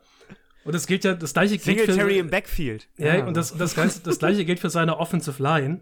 Das heißt, er kann sich darauf verlassen, dass er mit vielen Leuten zu tun hat, die wirklich Erfahrung in der NFL haben. Larry Tanselmann. Auf die man sich, auf die man sich stützen kann, wenn irgendwas ist. Und zusätzlich zu dem hast du die Möglichkeit, mit John Mechie, der de facto in seine Rookie-Saison geht, glücklicherweise, er hat ja seine, seine Leukämie überstanden, äh, und mit Tank Dell, der tatsächlich Rookie ist, dass du da auch zwei, ähm, zwei Right Receiver mit hast, mit denen du dann auch wachsen kannst als, als Rookie-Quarterback. Denke ich mir, es wird, glaube ich, ein sehr nettes Jahr für Stroud. Das muss jetzt nicht fantastisch werden von den Zahlen her oder vom Output her, was am Ende dann so den, äh, den Rekord angeht von den Texans. Aber ich glaube, es wird ein gutes, gutes Jahr für Stroud. Ich finde, du hast seine, das ziemlich gut zusammengefasst. Fiete. Ja. Also ich hätte noch, ich hätte noch dazu ergänzen, also du hast halt so junge Stars und neue Coaches, also da, da wurde ja einmal komplett aufgeräumt, dass das ist so ein Team, das wirklich von einem kompletten Neustart steht, quasi mhm. in vielen, an vielen mhm. Stellen, was ich jetzt mal als Optimismus reingeschrieben habe. Mhm. Ne? Also es kann natürlich auch total in die Hose gehen, dann sehen wir das anders, aber gehen wir jetzt mal davon aus, dass es gut läuft. Ähm, was ich noch dazu geschrieben habe als Optimismus, du spielst halt, du spielst in der AFC, ist generell blöd, aber du spielst zumindest in der AFC South. Mit den Colts, Jaguars und Titans, die selber ihre Probleme haben. Das ist für dich positiv. Durchaus. Ja, ja. ja. Ähm, ich habe eigentlich so überbegrifflich nur aufgeschrieben, äh, die Texans haben endlich mit einem Rebuild angefangen und den auch wirklich durchgezogen. Also konsequent. Ich habe in den letzten Tagen nochmal über Will Anderson nachgedacht und diesen äh, Trade, der sie ja einen, einen Erstrunden-Pick auf jeden Fall kostet, noch zusätzlich im nächsten Jahr. Ähm, aber ich glaube, dass sie einfach bereit waren zu beginnen und gesagt haben, jetzt oder nie. Und ähm, insofern finde ich das gar nicht mehr so schlimm. Ja, ich habe halt aufgeschrieben, wie du gesagt hast, Fiete, äh, bei Pessimismus, dass es einfach vielleicht noch zu viele Baustellen gibt. Ne? wo, wo einfach wirklich, das ist halt ein sehr, sehr junges Team jetzt durch den Rebuild. Ja, die sind nicht Playoff-ready, die fehlen die Receiver Nein, und so, das niemals, hat er eben schon gesagt. Ähm, aber du hast, ich finde, CJ Stroud insofern auch in einer bequemen Position, Fiete hat es eben schon ein bisschen erörtert, als dass du auch einfach eine, eine sehr, sehr solide O-Line hast, wo wirklich diesem, diesem jungen Starting Quarterback wahrscheinlich nicht so viel passiert.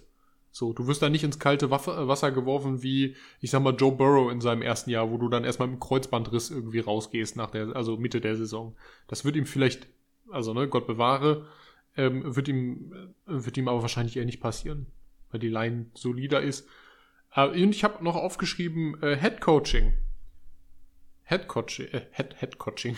Head Coaching. wie cool, wie cool ist Demico Ryans? Ich sag euch, sehr cool. Das wird was.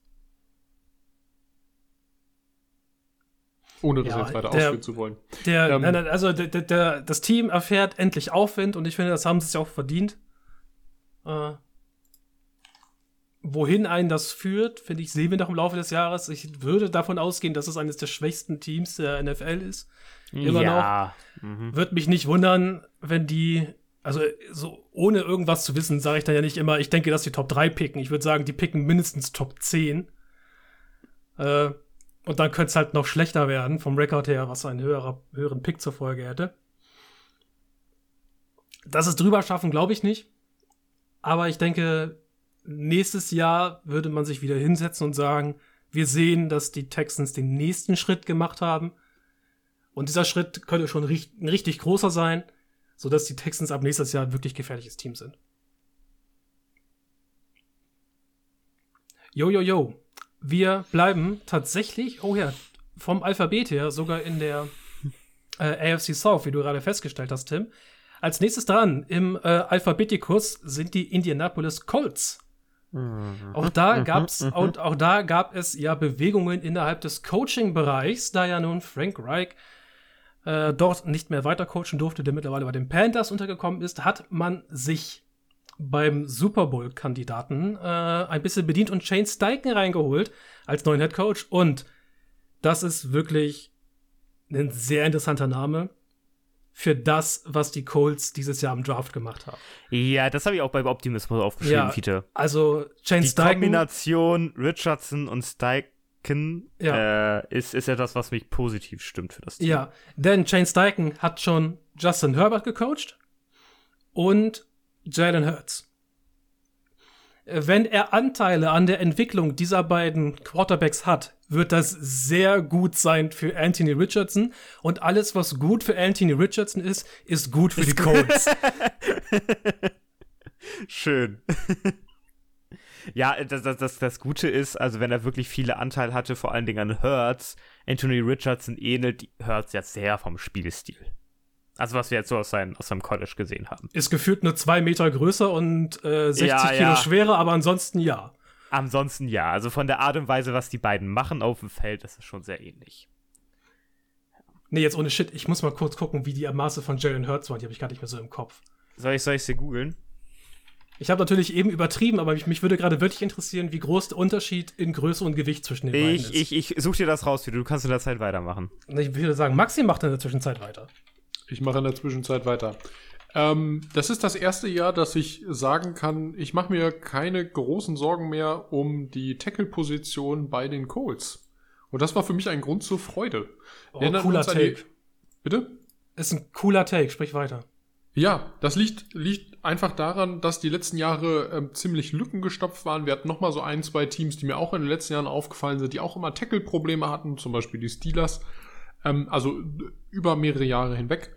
Und die Colts gehören für mich auch dazu. Und sie haben endlich die weise, die, also die wirklich sehr weise Entscheidung getroffen. Und Bernhard Reimann oder auch Bernhard Reimann, den Österreicher ähm, befördert, kann man eigentlich sagen, zum Starting Left Tackle. Der hat sich endlich bewiesen. Gott sei Dank, sie haben ihn ja sehr spät weggeschnappt, obwohl er ähm, im letztes, äh, letztes Jahr im Draft als Erstrunden-Pick bei vielen galt. Ähm, und sie haben letzte Saison, wie gesagt, das Beste aus ihm rausgeholt. Jetzt ist er ein Starting Left Tackle. Ich bin sehr gespannt auf die Saison. Hm. Mit Brandon Smith auf der, auf der Opposite auch eine solide Option auf Right Tackle. Ähm, und ich glaube, diese ganze, ganze O-Line wird nach dem, ja nicht Desaster letzten Jahres, aber auf jeden Fall nach dieser sehr, sehr fragwürdigen Performance des letzten Jahres wird sie auf jeden Fall wieder einen krassen Step nach vorne machen. Und nicht nur für das Running Game, sondern tatsächlich auch für das Passing Game, aber vor allen Dingen für eben äh, die Options, die ja Anthony Richardson einem hoffentlich dann auch anbietet, wenn er ein bisschen, bisschen mehr läuft. Ähm, das wird auf jeden Fall die ganze Offensive auch einen Step nach vorne bringen. Und das freut mich auf jeden Fall sehr. Das ist mein absoluter Pro-Punkt an dieser Stelle. Ah, da habe ich, ich, ich habe das andersherum gesehen. Ein bisschen. Ja, hau raus. Also ich habe das wirklich gesehen, dass die O-Line halt ähm, geschwächelt hat die letzten Jahre. Ich kann das verstehen, ich kann dein Argument mit, mit Ryman verstehen. Äh, wir können ihn in Deutsch aussprechen. Reimann heißt der Mann, ist ja Österreicher. Ähm, wir müssen jetzt nicht so was komisch-amerikanisches daraus machen. Äh, da, dass ich Angst habe, dass diese O-Line weiter diesen, diesen Abwärtstrend macht, den sie aus meiner Sicht nicht nur letztes Jahr hatte, sondern auch das Jahr davor schon, dass es langsam runterging. Also, das große klar, Jonathan Taylor-Jahr. Hast ja, du als trotzdem, Abjahr gesehen? Ja, ja, ja, also das, das, das war zwar im Running Game gut, aber in der Pass Protection nicht so. Das war, das war das Jahr. Und dann letztes Jahr ging beides den Bach runter. Ähm, aber kann man natürlich, also man kann es in beide Richtungen sehen. Also ich fand es bei den Colts ein bisschen schwer, sowas klassisch krass pessimistisches zu sehen. Also das Team hat einfach grundsätzlich Schwierigkeiten. Ich denke, Receiver ist auch schwierig. Also das Team ist halt nicht so, das hat nicht diese Spitzen, aber es ist einfach so insgesamt eigentlich ganz in Ordnung. Ja, äh, äh, was man noch hervorheben kann, bevor ich äh, Fiete dir die Maße von Anthony Richardson und Jane Hurts gebe, ähm, die Rückkehrer, du hast halt Taylor, Leonard, Blackman, sind alle, ähm, kommen alle wieder zurück von Verletzungen. Das ist positiv. Ein Grund für Optimismus.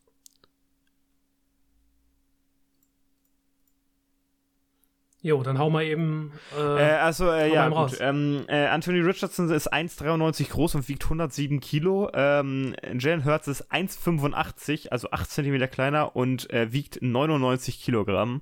Äh, also auch 8 Kilogramm weniger. Okay, die beiden, also damit sind die beiden näher aneinander, als ich das ursprünglich im Kopf hatte. Ja. Nicht schlecht. Ähm, mein Grund für Pessimismus liegt hauptsächlich in der Defense. Und da in der Line of Scrimmage und in der Secondary. Aber jetzt, wo Tim, du, wo du es gerade sagst, Team mit wenig Spitzen, Quentin Nelson war mal eine Spitze, Taylor innerhalb der Running Backs eine Spitze, sagen wir das so. Vielleicht nicht innerhalb von allen Position betrachtet. Äh, Gardner Minshew ist natürlich der, der strahlende Leuchtturm in diesem Team. Der gute Gardner. Ja, aber es, es trifft für, für, das ganze Team irgendwo zu. Man möchte meinen, dass das Team mehr Spitzen hat, aber das sind dann da, gerade in Defense, irgendwo ist es ein, ist es ein Shaquille Leonard. Aber ansonsten äh, ist da nicht mehr so viel Qualität. Die Defensive Line, ja, sie existiert. Ich glaube nicht, dass sie sofort auseinanderfällt, aber ich glaube auch nicht daran, dass sie Bäume ausreißt in der, NF in der NFL. Quiddy Pay läuft Erwartung hinterher, wenn man das so sagen möchte. Ich meine, er ist, ist okay. Äh, ist kein Star. Aber das gilt halt für alle dort. Und das gleiche gilt für, äh, für die Secondary. Lange dachte ich immer, das wäre eine, eine, eine interessante Stärke von den Colts. Wenn, wenn, ich mal so zwei Jahre zurückdenke, wo, wo das Team so wirkte, als wäre es in seiner Durchschnittlichkeit immer etwas besser, als es sein sollte. Mittlerweile habe ich dieses Gefühl nicht mehr bei den Colts, dass sie wirklich einfach nur noch durchschnittlich sind. Und zwar nicht auf die, nicht auf die gute Art und Weise durchschnittlich, äh, weil du mit Durchschnitt einfach nichts erreichst in der NFL. Und das macht mir irgendwie Sorgen. Ich würde mir wünschen, dass das Team sich in der Zukunft mehr profiliert. Ich meine, vielleicht kommen ein, kommen da ja so ein paar Leute raus, ähm, Michael Pittman, wie gesagt, von dem wünsche ich mir immer, dass er. Ich meine, Michael Pittman ist gut. Du wünschst dir immer den Outbreak, ähm, ne? Den, den, den, richtig, richtig Outbreak, weil ich glaube, ich habe ihn ja mhm. mal geoutbreakt und da hat er zumindest meine, meine Parameter erfüllt. Ja, nicht, nicht, nicht so einen halben Outbreak. Du, du ja. wünschst mir eine 1400 Yard Saison von ihm. Sagst du auch ja, einfach. Das, ja, das wäre doch mega. Wäre doch mega. Äh, ja, das, das ist die, die angesprochene, das ist alles okay, was da ist, aber ja. irgendwie nicht so, meh. Also, ja, man, äh, so, so, richtig, das haut, haut, mich richtig von den Socken. Ja, man, man könnte, man könnte darauf spekulieren, dass ein Jelani Woods vielleicht eine größere Rolle findet. Aber ah, die haben jetzt, haben die jetzt Isaiah McKenzie geholt? Ah, dann. War davor. Ja, Isaiah McKenzie ist da. Sehe ich da einfach nichts. Also, es ist halt auch nicht so, als würde ich dann in die alle, alle Colts-Fans, die mehr in, Insight haben in den Roster der Colts, die sollen mich äh, Morris lernen. Wenn ich sage, ich sehe aber auch nicht irgendwo in den, in den Tiefen des Death Charts jemanden, von dem ich am Ende denke, oh ja, aber da steckt ja auch noch mal so richtig Potenzial drin. Oh, es ist ein, DeFor DeForest Buckner, der ist ein Oller zuverlässiger. Ja, ist ein Oller zuverlässiger, aber, aber der, der hat auch, auch, auch, etwas, auch, auch, etwas abgebaut. Ähm, ja. Gut, der ist alt. Nicht? Deswegen darf er das ja auch. Aber es ist überall so ein bisschen, so ein bisschen schwierig mit dem Roster. Gefühlt kommt da nichts nach. Aber vielleicht passiert da auch mehr, wenn man feststellen sollte, dass Anthony Richardson der heiße Shit ist. Hoffen wir mal, dass sich dann vielleicht auch Spieler dafür aussprechen, sich zu den Colts traden zu lassen. Das ist ja auch immer so ein Faktor, ne? Mhm. Anthony Richardson, äh, wenn der polarisiert, das wäre schon schön, wenn er der nächste ja. Cam Newton wird oder so. Hm. Ja, äh, hat noch jemand was von euch zu den Colts oder kicken wir den Ball nach Jacksonville? Ähm, ich finde bei den Colts negativ, äh, viele Starter sagen mir namentlich gar nichts. Also die habe ich ja, vorher noch nie gehört. Das meine ich ja. Das ist nie, das ein, gut, das ja. ist nie ein gutes Zeichen. Ja. Was kennst du etwa Andrew Ogletree nicht? Doch, Andrew Ogletree kenne ich, kenn aber ich kenne Kyle, ja. Kylan Grains, Grainson, den Starting Tight End nicht. Ich kenne Juju Brands nicht, den Cornerback. Oh, man kennt zumindest Mo Ellie Cox, den kennt ja, Mo Ellie Cox ist aber auch, das ist so eine Gadget, der ist so eine Gadget-Waffe. Ja. Ist, also, nee, sehe ich nicht. Aber die haben sich Jason Hanley geholt. Interessant. Äh, also wenn dein, dein Linebacker EJ Speed heißt. Äh. aber geiler oh, Name. Ich habe ich hab, ich hab gelogen. Die haben ja äh, Adetomiwa Adebavore gedraftet. Der ist ja. zumindest ein spannender Spieler. Aber auch nur, weil er halt so ein bisschen diese Rookie-Spannung natürlich, natürlich, in sich trägt. Und natürlich ein, ein Typ für das All-Name-Teams, ne? EJ Speed? Achso, nein. Ähm, nee, Ade, Ade, Adetomiwa Adebavore. ja. Ich dachte, ja. du wolltest äh, EJ Speed ins, äh, EJ ins Speed natürlich auch. auch. Das ist auch absolut berechtigt. Gut. Ich glaube, ich glaube, von den Colts erwarten wir nicht viel. Aber die, die könnten halt ihre, die, ihre Division gewinnen, weil halt der Rest halt, das, da geht Ja, das gleiche, ich glaube, wie wir ich gerade glaube schon gegen, gesagt die, haben. gegen die Jaguars jetzt die Division zu gewinnen nach der letzten Saison könnte schwierig Ja. werden. Ich glaube, Ich glaube, dass, dass jetzt sowohl die Titans und die Jacks besser sind auf dem Paper. Ja, auf dem Paper. Ja. So was auf dem Spielfeld wieder, auf dem Spielfeld. Auf Ja. dem Spielfeld Ähm. steht in Zukunft Calvin Ridley bei den Jacksonville Jaguars. Ah, den hab ich da auch- werden. Den haben wir da auch stehen als positiv, als Optimismus habe ich den da stehen, viele. Ja. Darauf haben wir lange gewartet, denn die Jacksonville Jaguars Offense braucht diesen Mann einfach. In der Hoffnung, dass er so zurückkommt, wie er bei den Atlanta Falcons aufgehört hat, bevor sie ihn wegen Gambling rausgenommen haben für eine gewisse Weile. Gambling, weil Ah. es ja auch so wichtig ist mit deinen Millionen, die du verdienst, dass du da nochmal ein paar Wetten machst, um Geld dazu zu verdienen. Aber ist ja auch egal. Er wird hoffentlich die Einspritzung sein, die diese Offense braucht, um sie aufs nächste Level zu packen und um eventuell auch das nächste Level von, von Trevor Lawrence, Trevor Lawrence, drittes Jahr. Ja. Alter, drittes, Jahr drittes Jahr für Rookie-Quarterbacks. Ja. Es ist meistens so ein, so ein D-Day. Ist das, ey. Da geht's entweder richtig los oder richtig in die Hose. Und ich denke, bei Trevor Lawrence geht's richtig los. Das ist Grund für mich für Optimismus, besonders da, da er jetzt mit Doug Peterson in die zweite Saison geht. Das sind meine drei Optimismus-Takes. Lawrence drittes Jahr, Doug Peterson zweites Jahr im Team und Kevin Ridley kommt zurück. Und Kevin Geiler Scheiß. erstes Jahr. Erstes Jahr, genau. 3, 2, 1, let's go. Hart, hart, hart. Jo, auf jeden Fall Pro äh, Wide Receiver Core ist, äh, sieht für mich auf jeden Fall schnieke aus. Kann ich mitleben, auch in der Rotation. Es sind jetzt nicht die Top B-Receiver dahinter, aber die sind alle mal in Ordnung und einige von denen sind halt eben auch da geblieben. Also der Running, äh, der, der Wide Receiver Room ist Trevor Lawrence auch bekannt. Running Back Room sieht so aus, wie er letztes Jahr aussah. Also hat sich nicht so viel getan. Das ist auch in Ordnung. Evan Ingram muss auf jeden Fall anknüpfen an die Form vom letzten Jahr und dann sieht die Offense lit aus. Dann sieht die Offense wirklich, wirklich schön aus. Was Ähm, die Lichter der Offense vielleicht ein bisschen Ja. dämmt, Da habe ich auch Die was. Suspension. ist die Qualität der Offensive Line, über die ich mir so ein bisschen Sorgen mache. Es, Ja. ist, es geht damit los, dass sein bester Offensive Lineman äh, und selbst der ist halt nicht fantastisch, sondern ist halt auch so ein, so ein Das ist halt Cam Durchschnittstackle. Robinson. In Cam Robinson, dass der äh, vier Spiele, wenn ich das richtig im Kopf habe, Ja. Ich glaub, vier ist er gesperrt, mitmachen darf. Und ansonsten ist das halt, also Anton Harrison, der kommt frisch rein. Mal gucken, ob der schnell die Spur findet oder ob er Rookie-Schwierigkeiten hat. Gehen wir mal davon aus, dass er Schwierigkeiten hat. Ähm, dann startet für dich halt Walker Little und äh, Anton Harrison äh, auf Tackle, was nicht gut ist. Und du versuchst zumindest in der Mitte die Sache dicht zu halten. Brandon Scherf kann das zumindest, aber bei äh, Luke Fortner und zurzeit Black Hands darf man sich auch Sorgen machen. Ja, O-Line, O-Line habe ich auch als, als Pessimismuspunkt aufgeschrieben. Ähm, vor allen Dingen die Left-Tackle-Position. Walker Little. Ja. Ja, Ja. da passiert nicht viel. Äh, ich habe auch aufgeschrieben, dass, äh, da, da, Oh. da stimme ich dir nicht ganz zu.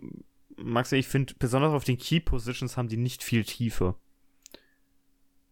Also im Running Back Room, wenn Travis Etienne ausfällt oder so etwas, auch im, im Receiver Core oder so etwas.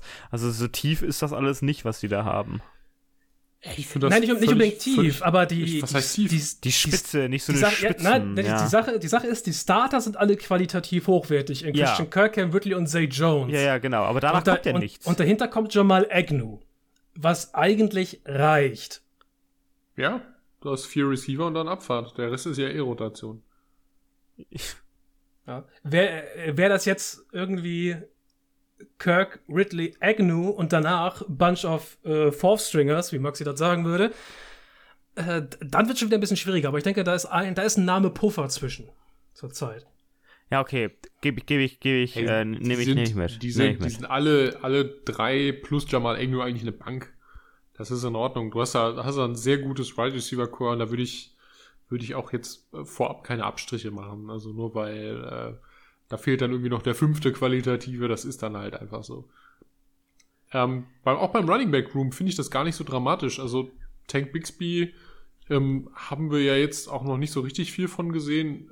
Ich fand es jetzt in der, Also wie gesagt, ich habe Preseason Games nicht gesehen, aber wenn ich mir die Statistik angucke, war es okay. Der wird kein so schlechter Draft gewesen sein, kein Draft-Pick. Also das ist ja dritte Runde gewesen jetzt im Draft. Das wird schon passen. Also du draftest ja eigentlich, was heißt spät, aber dritte Runde ist okay.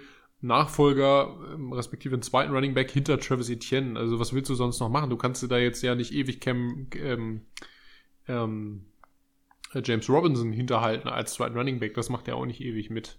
Also du musst ja auch irgendwann gucken, dass er da, dass er da nachdraftest. Und dann finde ich es auch gar nicht so schlimm, wenn da halt ein Rookie hinter Travis Etienne steht. Also ist für mich völlig ausreichend.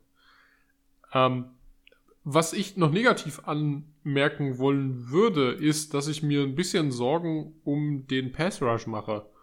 Habe ich auch aufgeschrieben. Also ich weiß nicht, wie ihr das seht, aber der sieht für mich ein ähm, bisschen löcherig aus. Also von äh, Fatukasi halte ich nur so mittelmäßig viel. Ähm, das ist, ist, nichts, was jetzt irgendwie erwiesenermaßen äh, funktionieren muss oder auch irgendwie, irgendwie eine krasse Bank wäre. Ich fand die, die letzte Saison war eher mau.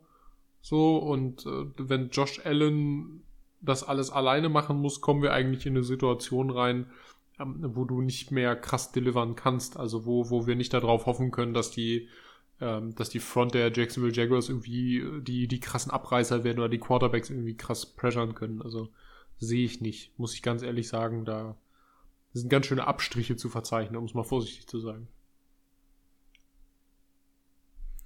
Ja, da, ist, da passiert nichts. Auch bei den Sexzahlen letztes Jahr nicht gut gewesen und ich denke, da wird jetzt nicht so viel Verbesserung geholt. Also, ja. Wer natürlich eine, eine Bank ist, ist Foyset Ulukun. Der nach wie vor guter Mann. Ich finde ihn, find ihn großartig. Toller Linebacker. Der macht seinen Job. Ja, ganz wichtig natürlich auch für die öffentliche Selbstdarstellung wäre der nächste Schritt von Trevor Walker. Oder zum, was heißt der nächste Schritt? Einfach nur mal den, den, den Schritt Richtung, ich bin nicht durchschnittlich. Äh, wäre ja, sehr nett halt für, den Number One Overall Pick. Number One Overall ist echt, echt, echt, warum? Trevor Walker kauft bei mir gerade gar nicht auf in der Liste. Tra Trevor Walker ist als Linebacker gelistet, nicht als End. Der ist als Linebacker gelistet. Nee, ist Outside Linebacker. Das ist ja positionsgetreu ja. eigentlich. Ähm, ich finde, ich finde, Trevor Walker ist Caleb und Jason nur drei Jahre jünger. Oh, das ist hart. Das ist sehr, das sehr ist hart. hart. Ja. Das tut richtig weh. Das tut. Äh, Tiefschlag. Kondolenzen gehen raus äh, an, die, an die Weichteile aller äh, Jacksonville Jaguars-Fans. Äh, ah. Wir haben damals schon gesagt, dass Sherman Walker kein guter, guter Draft-Pick war. Das werden wir sehen. Also la lass, lassen wir mal schauen. Äh, lassen wir uns mal das Gegenteil beweisen in der nächsten Saison. Zu beweisen haben die Kansas City Chiefs eigentlich gar nichts mehr, oder? Nee, Nö, das, das, das habe ich mir auch, äh, das habe ich mir auch als Optimismus aufgeschrieben. Die Konstanz von Patrick Mahomes und äh, Reed in ihrer Kombination von Coach und Quarterback äh, ist der Grund für Optimismus für die Kansas City Chiefs. Ja, es sucht derzeit seinesgleichen. Ja, ja, ja man, wir sagen jedes Jahr, ich werde auch, ich habe auch, ich habe auch, ähm, Pessimismus äh, dabei, aber ansonsten, äh, das ist halt wirklich der Grund dafür, dass du Patrick Mahomes hast. Also, du hast den besten Quarterback der Liga. Äh, um, ähm, du hast einen ja. der besten Offensive Coaches der Liga, also was, was äh, soll dir passieren in einigen Fällen? Ich gebe nochmal einen Pro-Call. Ähm, Pro-Call ist, dass sie gerade durch die letzte Saison ähm, gelernt haben, dass du, abgesehen von einem Patrick Mahomes, der jetzt nicht zur Diskussion steht, auch Travis Kelsey natürlich nicht, ähm, weil das die, die Basen irgendwie im Offensivgame sind, dass du aber nicht die Qualität auf jeder einzelnen Key-Position brauchst, wenn du Patrick Mahomes hast. Sprich, wir haben es ja gesehen, letztes Jahr brauchen wir nicht weiter darüber diskutieren, Wide Receiver sind ersetzbar und du gewinnst trotzdem den Super Bowl, selbst wenn du mit Tyreek Hill wahrscheinlich einen der Top 3 Receiver der Liga hast oder austauscht. Ähm, und ich glaube, dass sie das jetzt auch so peu à peu à peu auf andere äh, Positionen ummünzen. Ich finde es bei ähm, Isaiah Pacheco ganz interessant, der ein guter Running Back ist und ein sehr explosiver und sehr, also der hat, der hat einen sehr interessanten äh, Spielstil, um es mal so zu sagen. Ähm, und dass sie gesagt haben, okay, wir beschränken uns jetzt, wir draften nicht nochmal wie bei Clyde Edwards Hilaire in der ersten Runde einen vermeintlichen Running Back, den wir ewig hybrid einsetzen können, ähm, der vielleicht Superstar wird oder ähnliches, sondern wir machen jetzt einfach mit Bordmitteln weiter und sehen zu, dass wir Positionen so besetzen, dass sie für uns ausreichen, um einen sehr hohen Floor zu halten. Und ich finde das gut und du siehst es, dass es funktioniert. Bei right, äh, right Wide Receiver, bei Running Back, ähm, zugutehalten muss man ihnen, dass sie zumindest bei in der O-Line immer ein relativ hohes, auch, auch nominelles Niveau halten. Aber du siehst es, finde ich, auch in der Defense. Es ist dann halt irgendwie so, dass also es ist so ein bisschen die Summe der Teile, die es dann gut macht, um es mal mit Fites Worten zu sagen. Ähm, und das funktioniert an vielen Stellen so gut, dass du eigentlich nichts anderes mehr brauchst, um, wie schon eben gesagt, den Super Bowl zu gewinnen. Und das finde ich sehr krass. Äh, also Props ja. an das General Management denken und das von Andy Reid sicherlich auch, dass da halt eben äh, so arbeitet. Und da, dadurch natürlich auch finanziell Spielräume für andere Leute aufmacht, muss man auch mal ehrlich sagen. Für eine sehr teure O-Line zum Beispiel. Ich muss da jetzt aber einmal kurz einhaken, was für Grund für mich Pessimismus ist, dass sich der Receiver Room, der letztes Jahr schon nicht gut war, nochmal verschlechtert hat. Was heißt darf ich, darf ich das anders ausdrücken? Das nichts, das gar nichts. Du hast Warte. deine, deine Top 2 Receiver sind Marquez Valdes Scantling und Sky Moore. Ja, dürfte ich, dürfte ich das anders ausdrücken? Ja. Ein Grund für Pessimismus ist eine potenzielle Verletzung von Travis Kelsey. Dann ist, dann ist dann. Dann ist ja gar nichts mehr. Äh, was letztes Jahr, ich meine, ich finde, du hast damit recht, dass das Wide Receiver Core nochmal ein Tickchen abgenommen hat in der Qualität als äh, zum Vorjahr. Aber Schuster, wir haben, Schuster ist kein Top-Receiver, aber er, er bringt jetzt zumindest gut Yards. Aber wir haben letztes Jahr gesehen, das, was diese Offense trägt, ist Travis Kelsey. Die Anwesenheit von Travis Kelsey schleppt auch ein sehr durchschnittliches Receiving Core durch das Liga-Jahr in die Playoffs bis zum Super Bowl sollte die Achse nicht mehr existieren, Mahomes auf Kelsey, und wir müssen viel mehr äh, Last legen auf die Sky Moores, auf die Waldes Scantlings dieser Welt, äh, auf Jared McKinnon. Katerius, Tony ja. kannst du noch mit reinpacken. Äh, ja, wenn der mal nicht verletzt ist, packe ich ihn gerne mit rein. Ähm, ja.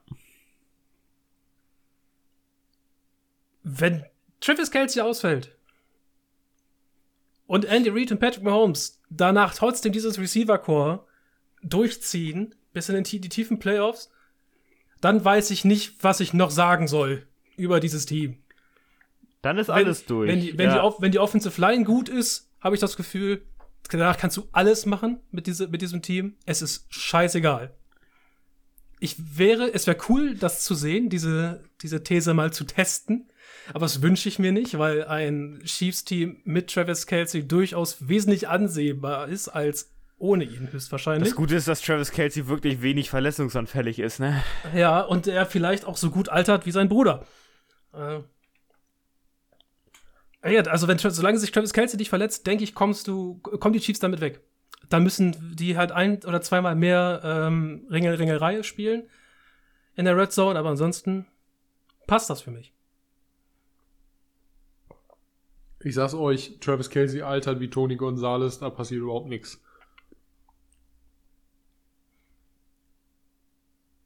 Da passiert nichts, sagst du. Da passiert nichts, sage ich. Ähm, ich möchte einen anderen positiven Aspekt rausheben. Ach, sind wir, sind wir, wir waren bei negativen Aspekten, ne? Ja, wir machen so, Ach, so ein bisschen wild durcheinander. Okay. Dann würde ich nochmal wild irgendeinen positiven Aspekt schnell einfließen lassen. Man hat sich nicht nur von Frank Clark getrennt, sondern man hat sich dafür, ja, ja, ja, das ist Applaus, Applaus, das ist immer ein sehr guter Punkt. Es ist ein, es ist immer ein, ein, ein positiver Aspekt, wenn man einen Frank Clark-esken Spieler entlässt. Äh, also der nur Kapital schluckt, aber dir nur äh, mittelmäßige Leistung bringt außerhalb von Playoffs. Ähm, man hat sich dafür entschieden, äh, die Defensive Line, abgesehen von äh, Leistungsträger Chris Jones und auch Derek Nardi, der ja auch mittlerweile echt eine beständige Größe ist, muss man mal ehrlich Props geben denn Chris Jones macht das ja auch nicht alles alleine. Ähm, man hat sich dafür entschieden, das Ganze zu verjüngen auf der Defensive End Position. Das gefällt mir sehr gut. Ähm, George Kalafdis ist natürlich jetzt noch kein Überflieger gewesen letzte Saison. Aber ich glaube, Felix Anudaik Yusoma, den man ja jetzt ähm, am Ende der ersten Runde gedraftet hat, hat auch viel Potenzial. Und ich glaube, wenn man das so verjüngt, dann wird es da auch deutlich mehr. Ich, ich könnte mir vorstellen, dass da in der nächsten Saison deutlich mehr Potenzial freigesetzt wird. Oh, ich habe das, ich hab das ein bisschen umgedreht.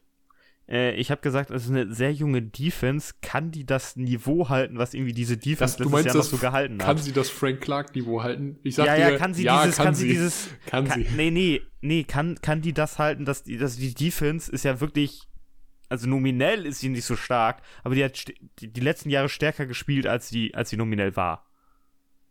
Und ich frage mich, ob das immer so weitergeht. Ich finde, du hast, du hast in der Defense erstmal hast du gutes Defensive Coaching, du hast, Ja, das stimmt. ähm, du hast echte, du hast auch echte Führungsspieler mit Willie Gay und Nick Bolton da hinten drin stehen, also sind zwar beides Linebacker, äh, aber du hast sehr solide Teamleader da. Und ich finde, ansonsten auch bist du, bist du eigentlich ganz gut bedient mit dem, was du gerade nachgedraftet hast. Also ich würde sagen, ja, jung, ja, sehe ich und auch unerfahren, sehe ich auch irgendwo, Tim. Aber ich hätte gesagt, qualitativ ist das eigentlich eher ein Upgrade geworden zu dem, was man im letzten Jahr als Starter da stehen hätte. Das muss man ja auch mal so sehen, ne? Wir müssen uns die Frage stellen, ist Jimmy Garoppolo ein qualitatives Upgrade gegenüber Derek Carr bei den Las Vegas Raiders? Ich habe das bei Pessimismus hingeschrieben, also nein. Oh, oh huf, hart. Ah, okay, Gründe für Pessimismus. Jimmy Garoppolo spielt jetzt Quarterback bei den Raiders.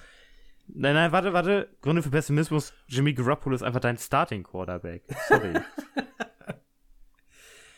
so Äh, hart es klingt du- Raiders, du- aber es ist einfach so. Möchtest du noch irgendwas näher dazu erläutern oder soll ich den, den Ball gleich weiterspielen? Ja, ich, ich, wir können ja mal mit Pessimismus anfangen. Ich, ich finde die Kombination von Jimmy G und Josh McDaniel.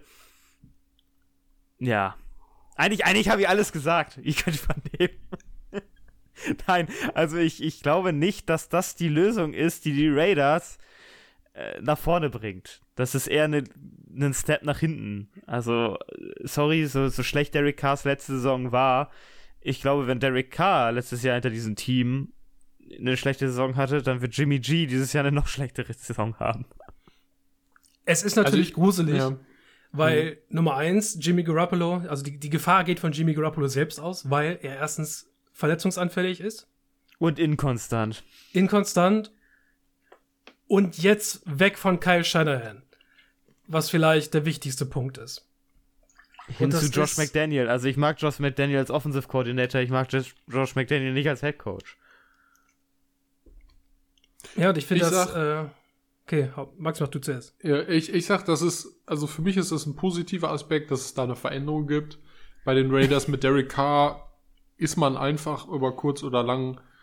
Ich bin Derek Carr-Fan, das wisst ihr, aber man ist in dieser Situation, in dieser Ausgangsposition, die immer so ein, wir versuchen es jetzt und wir kaufen eine, wir machen dies und es funktioniert dann am Ende trotzdem nicht. Das war einfach der Schwebezustand und Derek Carr war eigentlich wie so ein Sinnbild für das Ganze.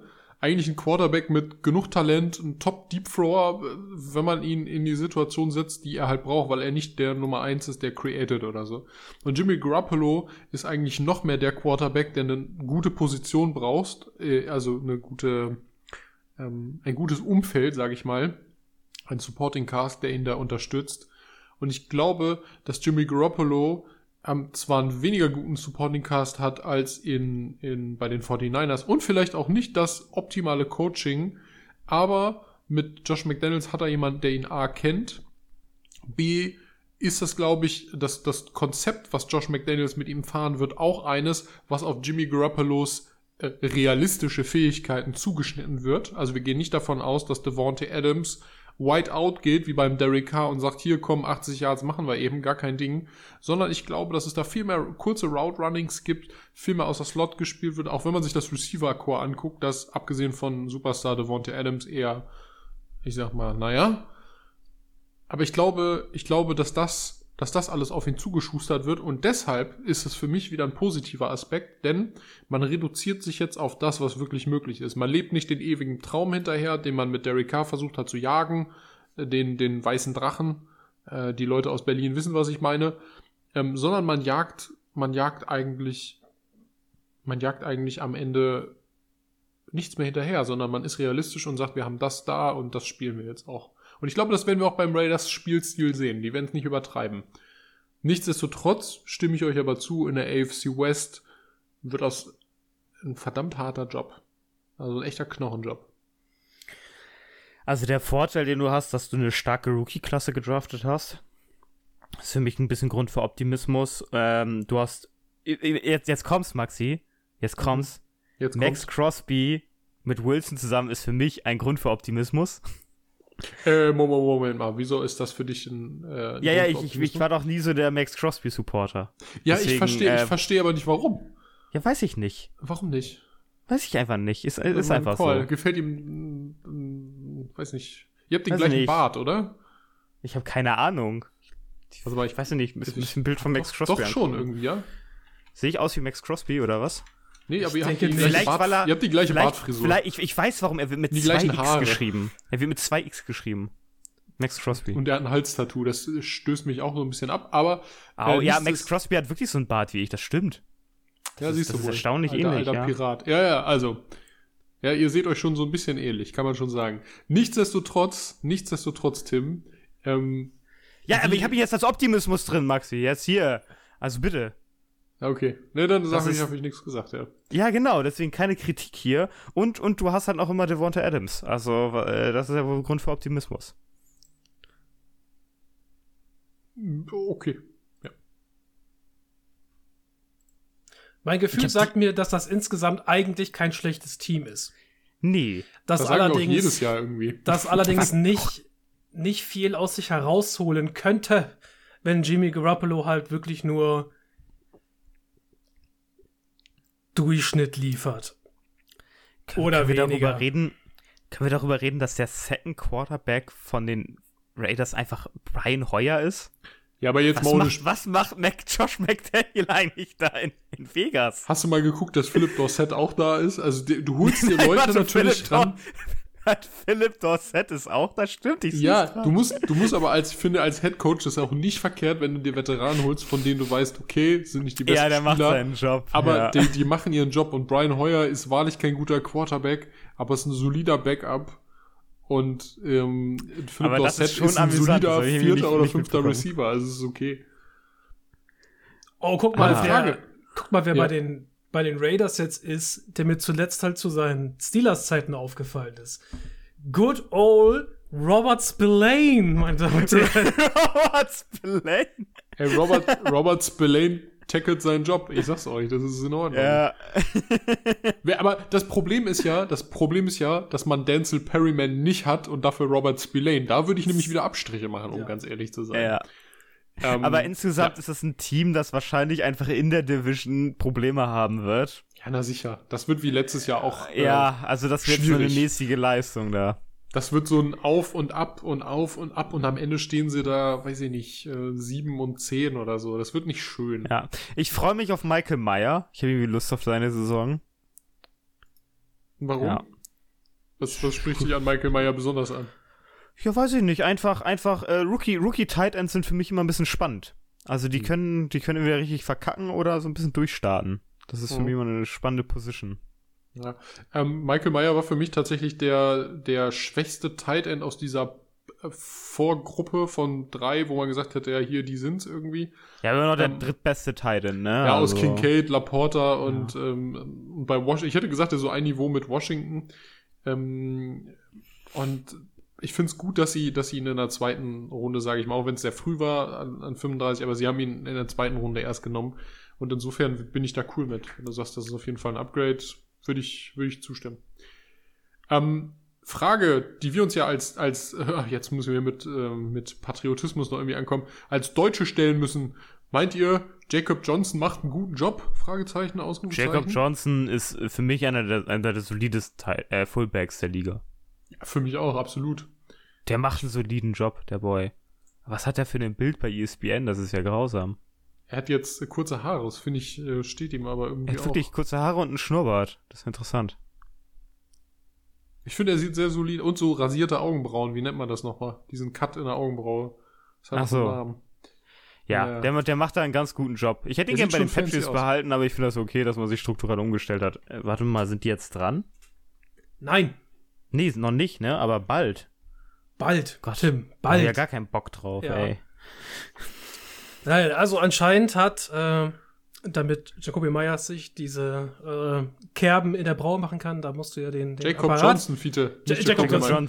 Jacoby Meyer hat auch Jacoby keine Meyer, warte mal, Bild von Jacoby Meyer angucken. Der ist ja hier auch im Ding, hat er das Der, auch? der hat keine, der hat keine Cuts in den Augenbrauen. Der hat äh, geflochtene Haare. Ey, ich ich, Ja, ich versuche hier nur die, ich versuche nur die bescheuertste Überleitung zu machen, die ich gerade frisch.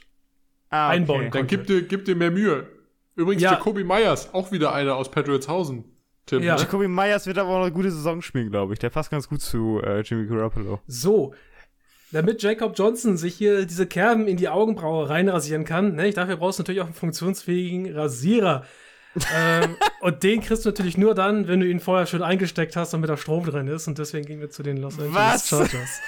ähm, Oh Gott, nein! Oh, der war schwach, Fide. Da habe ich mehr Ja, erwartet. ey, ey, ey. Überleitung, an, an, ey. an alle Leute da draußen, die irgendwie so Teil der, der Internetbubble sind und eventuell an Männer gerichteten Content konsumieren, die haben vielleicht gedacht, der Mann macht jetzt eine Manscaped-Ad. Aber Surprise, wir, sind nicht, wir werden nicht gesponsert von Manscaped. Ähm, und noch schlimmer, wir werden nicht gesponsert von Kercher. Aber nichtsdestotrotz, Wieso, wieso ähm, von Kercher? wir gehen, wir gehen mal zu den, sagen. wir gehen zu den Los Angeles Chargers.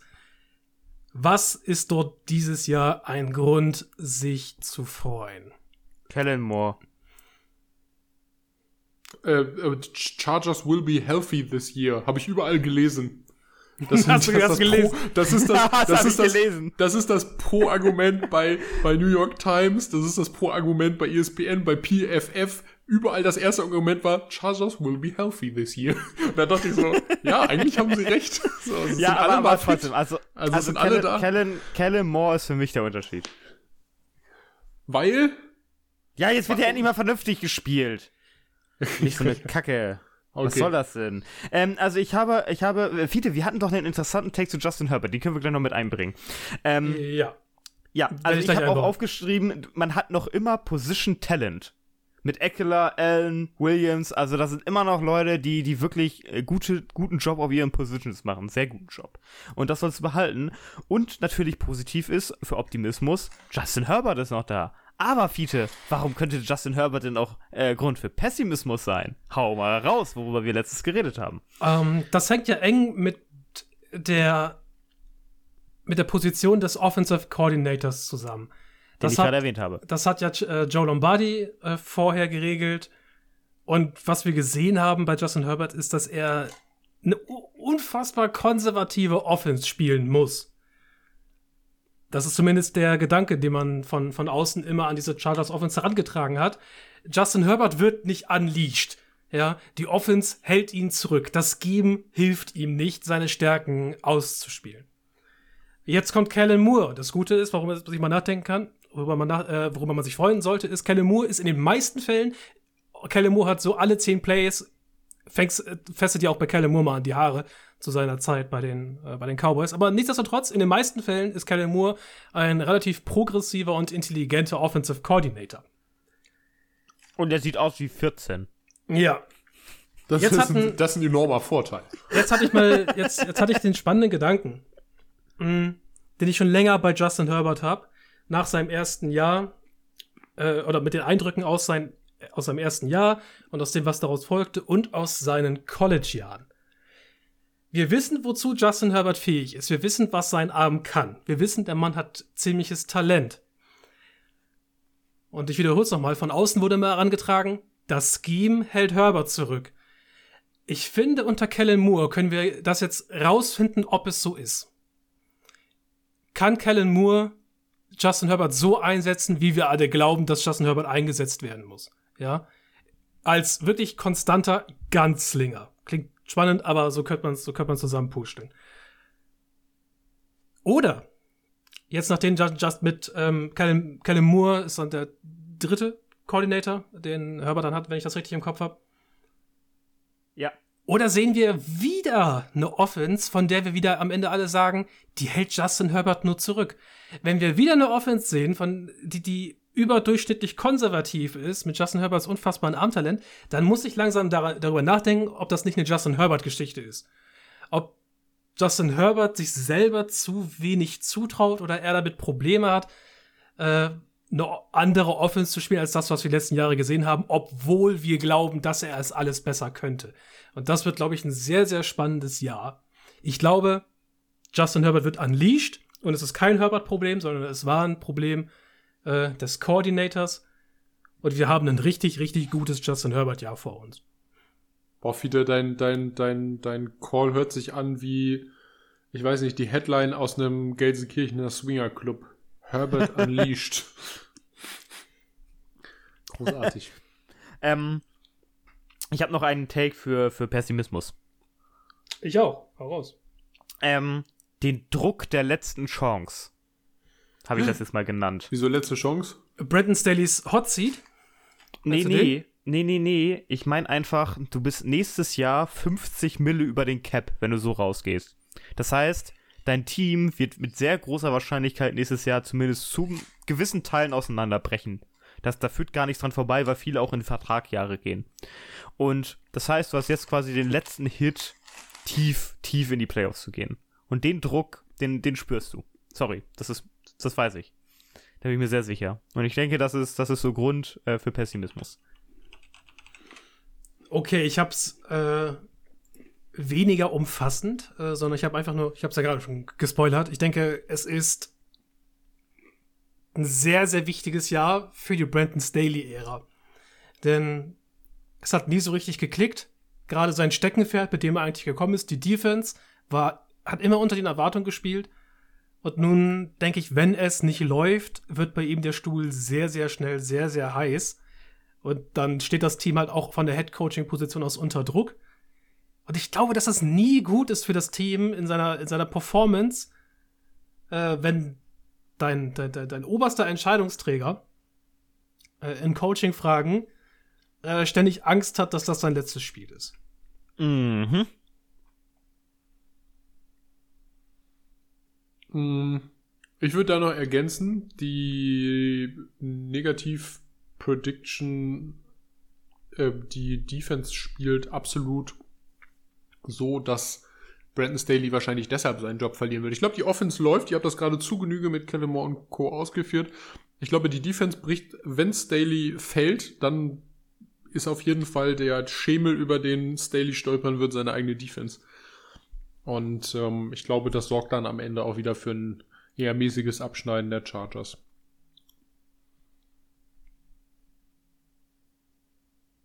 Ja, wenn wir von den Chargers nichts mehr haben, dann wechseln wir einmal die Küste. Nee, tatsächlich nicht. Miami li liegt ja ähm, im, am Golf von Mexiko, ja? Richtig? Ja. Ja, aber San Diego, also Los Angeles ja nicht. Oder was meinst ja. du jetzt? Nein, nein, nein. Ich dachte gerade, wir wechseln gerade die Küste, aber dann fällt mir auf, Miami liegt ja gar nicht an der äh, an der Ostküste, sondern an der Küste vom Golf von Mexiko und dann ging das alles, ging die Also- Überleitung den Bach runter. Ah, oh, okay. okay. Die Überleitung, ging so, die Überleitung ging schneller den Bach runter, als es die Skill Positions bei den Miami Dolphins sind. Fiete, das ist aber gemein. Ähm, ja, Ich wow. würde sagen, da habe ich mich ziemlich, echt- ziemlich sieht- klasse gerettet. Sieht, sieht, sieht echt nicht gut aus gerade, ne? Wer ist jetzt alles verletzt? Hat jemand eine Liste? Äh, ich habe hier, also das, ich habe hier eine, eine, eine Q-Questionable-Liste, soll ich mal vorlesen? Mhm. Äh, questionable aktuell, trotz äh, bevorstehendem Saisonstart, sind äh, witzigerweise Cam Smith, der Rookie-Quarterback, der jetzt eigentlich, ähm, naja, seien wir, seien wir, seien wir ganz ehrlich, den eigentlichen Starting-Cornerback äh, ersetzen sollte, den vermeintlich besten der Liga, ähm, den, dessen Namen wir nicht nennen wollen. Ähm, vor allen Dingen aber die ganzen Key Positions, also Cornerback, Starting Cornerback, Starting Left Tackle, äh, Starting Wide Receiver in Jalen Waddle in dem Fall. Äh, dein, ist Jeff Wilson, der Starting Running Back? Eigentlich wahrscheinlich wieder Raheem Mostert, aber naja. Ich denke, Jeff die- Wilson. 50, Die teilen sich den Job. Das ist Running Back by Committee mit, Devon, mit äh, Devon Etchain wahrscheinlich. Genau. Dein vierter, dein fünfter und dein sechster Wide Receiver in Barrios, in Chosen und in Sanders. Ich finde übrigens auch geil, dass Robbie, Robbie Anderson sich einfach in Robbie Chosen umbenannt hat. Das ist immer noch witzig. ähm, äh, uh, wo machen wir weiter? Äh, dein anderer Cornerback, dein, äh, Entschuldigung, dein anderer Safety, ein Ersatz-Safety, Brandon Jones, hat sich verletzt. Äh, Nick Needham ist raus. Noch ein Cornerback. Ja.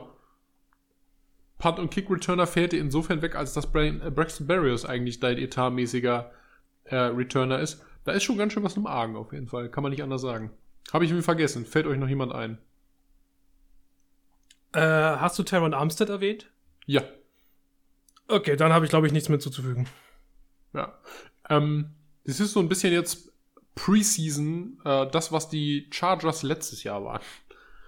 Also es ist gerade echt schwierig. Insofern war die Überleitung vielleicht gar nicht so verkehrt.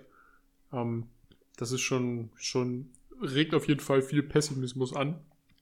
Die Verletzungssituation. Positiv, äh, was können wir Positives erwähnen, Jungs? Was ich haben glaube, wir da? Ja, ich glaube, da wurde ich von euch auch missverstanden. Also schön, wie ihr es interpretiert habt, aber eigentlich wollte ich darauf hinaus, die Dolphins Skill Positions, ja, das müssen die schnellsten Spieler in der gesamten NFL sein. Ja, stimmt. Also, es, die, diese, diese vier reichen ja schon. Jeff Wilson, Mostert, Hill und Waddle. Das reicht eigentlich schon, ja. Wenn, wenn die regelmäßig auf dem Feld stehen, äh, dann gewinnst du mit denen auch vielleicht eine olympische 400-Meter-Staffel oder so. Also gehst zumindest in, den, in, den, in, die, in die Medaillenränge rein. Äh, Läuft mein 400-Meter-Staffel? Keine Ahnung, ich gucke keine Olympia. Ja, Also du ja, guckst viermal also 100 viermal Meter. 100 Meter. Viermal 100 Meter. Ja. Siehst du? Ja. Passt doch. Also nehm, nehmen wir die mit und wir haben eventuell Chancen, das zu gewinnen. Also das ist eine sehr, sehr spannende Offense und wir haben gesehen, dass sie in Grundzügen letztes Jahr funktioniert. Ja, weil das sind halt schnelle Spieler, die äh, proven sind, dass sie gut sind. Also das sind halt hier keine John Ross und so Ko- Konsorten, ja. Nicht Also- einfach nur schnell, sondern sie können schnell sein und Ball fangen. Die können auch mit ihrer Schnelligkeit richtig gefährlich werden auf dem Platz. Und ich denke, das ist derzeit einzigartig in der NFL und wird nur ausgebremst von Maxi hat eben schon mal die Liste aller Leute rausgeholt, die questionable sind. Und wird ausgebremst von den Leuten, die eventuell noch questionable werden im Laufe der Saison. Ähm, ganz besonders gucke ich da auf die Offensive Line, die sich eigentlich gar nichts erlauben darf an, an Ausfällen. Das ist schon schlimm, dass Teron Armstead eventuell fehlt, der, glaube ich, auch schon seit Jahren keine Saison mehr durchgespielt hat. Und dahinter steht mittlerweile Tua Tango Vailoa, der auch alles andere ist als ähm, 100% fit. 100% fit schon seit langem nicht mehr gefühlt. Also der ist ja auch eine laufende Verletzung. Der kann diese Also- Offense ausführen, aber, Aber nicht, warte, aber nicht, warte. wenn er, nicht, wenn er verletzt ist. Tua, Tua hat bis zu dieser Concussion, die er hatte, sein Potenzial gezeigt. Wenn er da wieder anknüpfen kann, dann habe ich es als Optimismus aufgeschrieben. Ja, er kann, er kann diese Offense ausführen. Das ist ja mein, das ist ja mein Punkt. Äh, Und das ist auch das Gute daran. Und wir haben auch gesehen, dass er das besser kann als andere Leute bei ihm im Team. Aber nichtsdestotrotz ist Tour mittlerweile wirklich viel verletzt gewesen. Und das macht einem Sorgen, dass das Event, dass das an der einen oder anderen Stelle die Dolphins wieder einholen könnte. Ja. Und sie spielen halt jetzt nochmal in der, äh, mit dieser Verletzungsding wirklich nochmal betonen, ist nicht so eine einfache Division, die AFC East. Korrekt.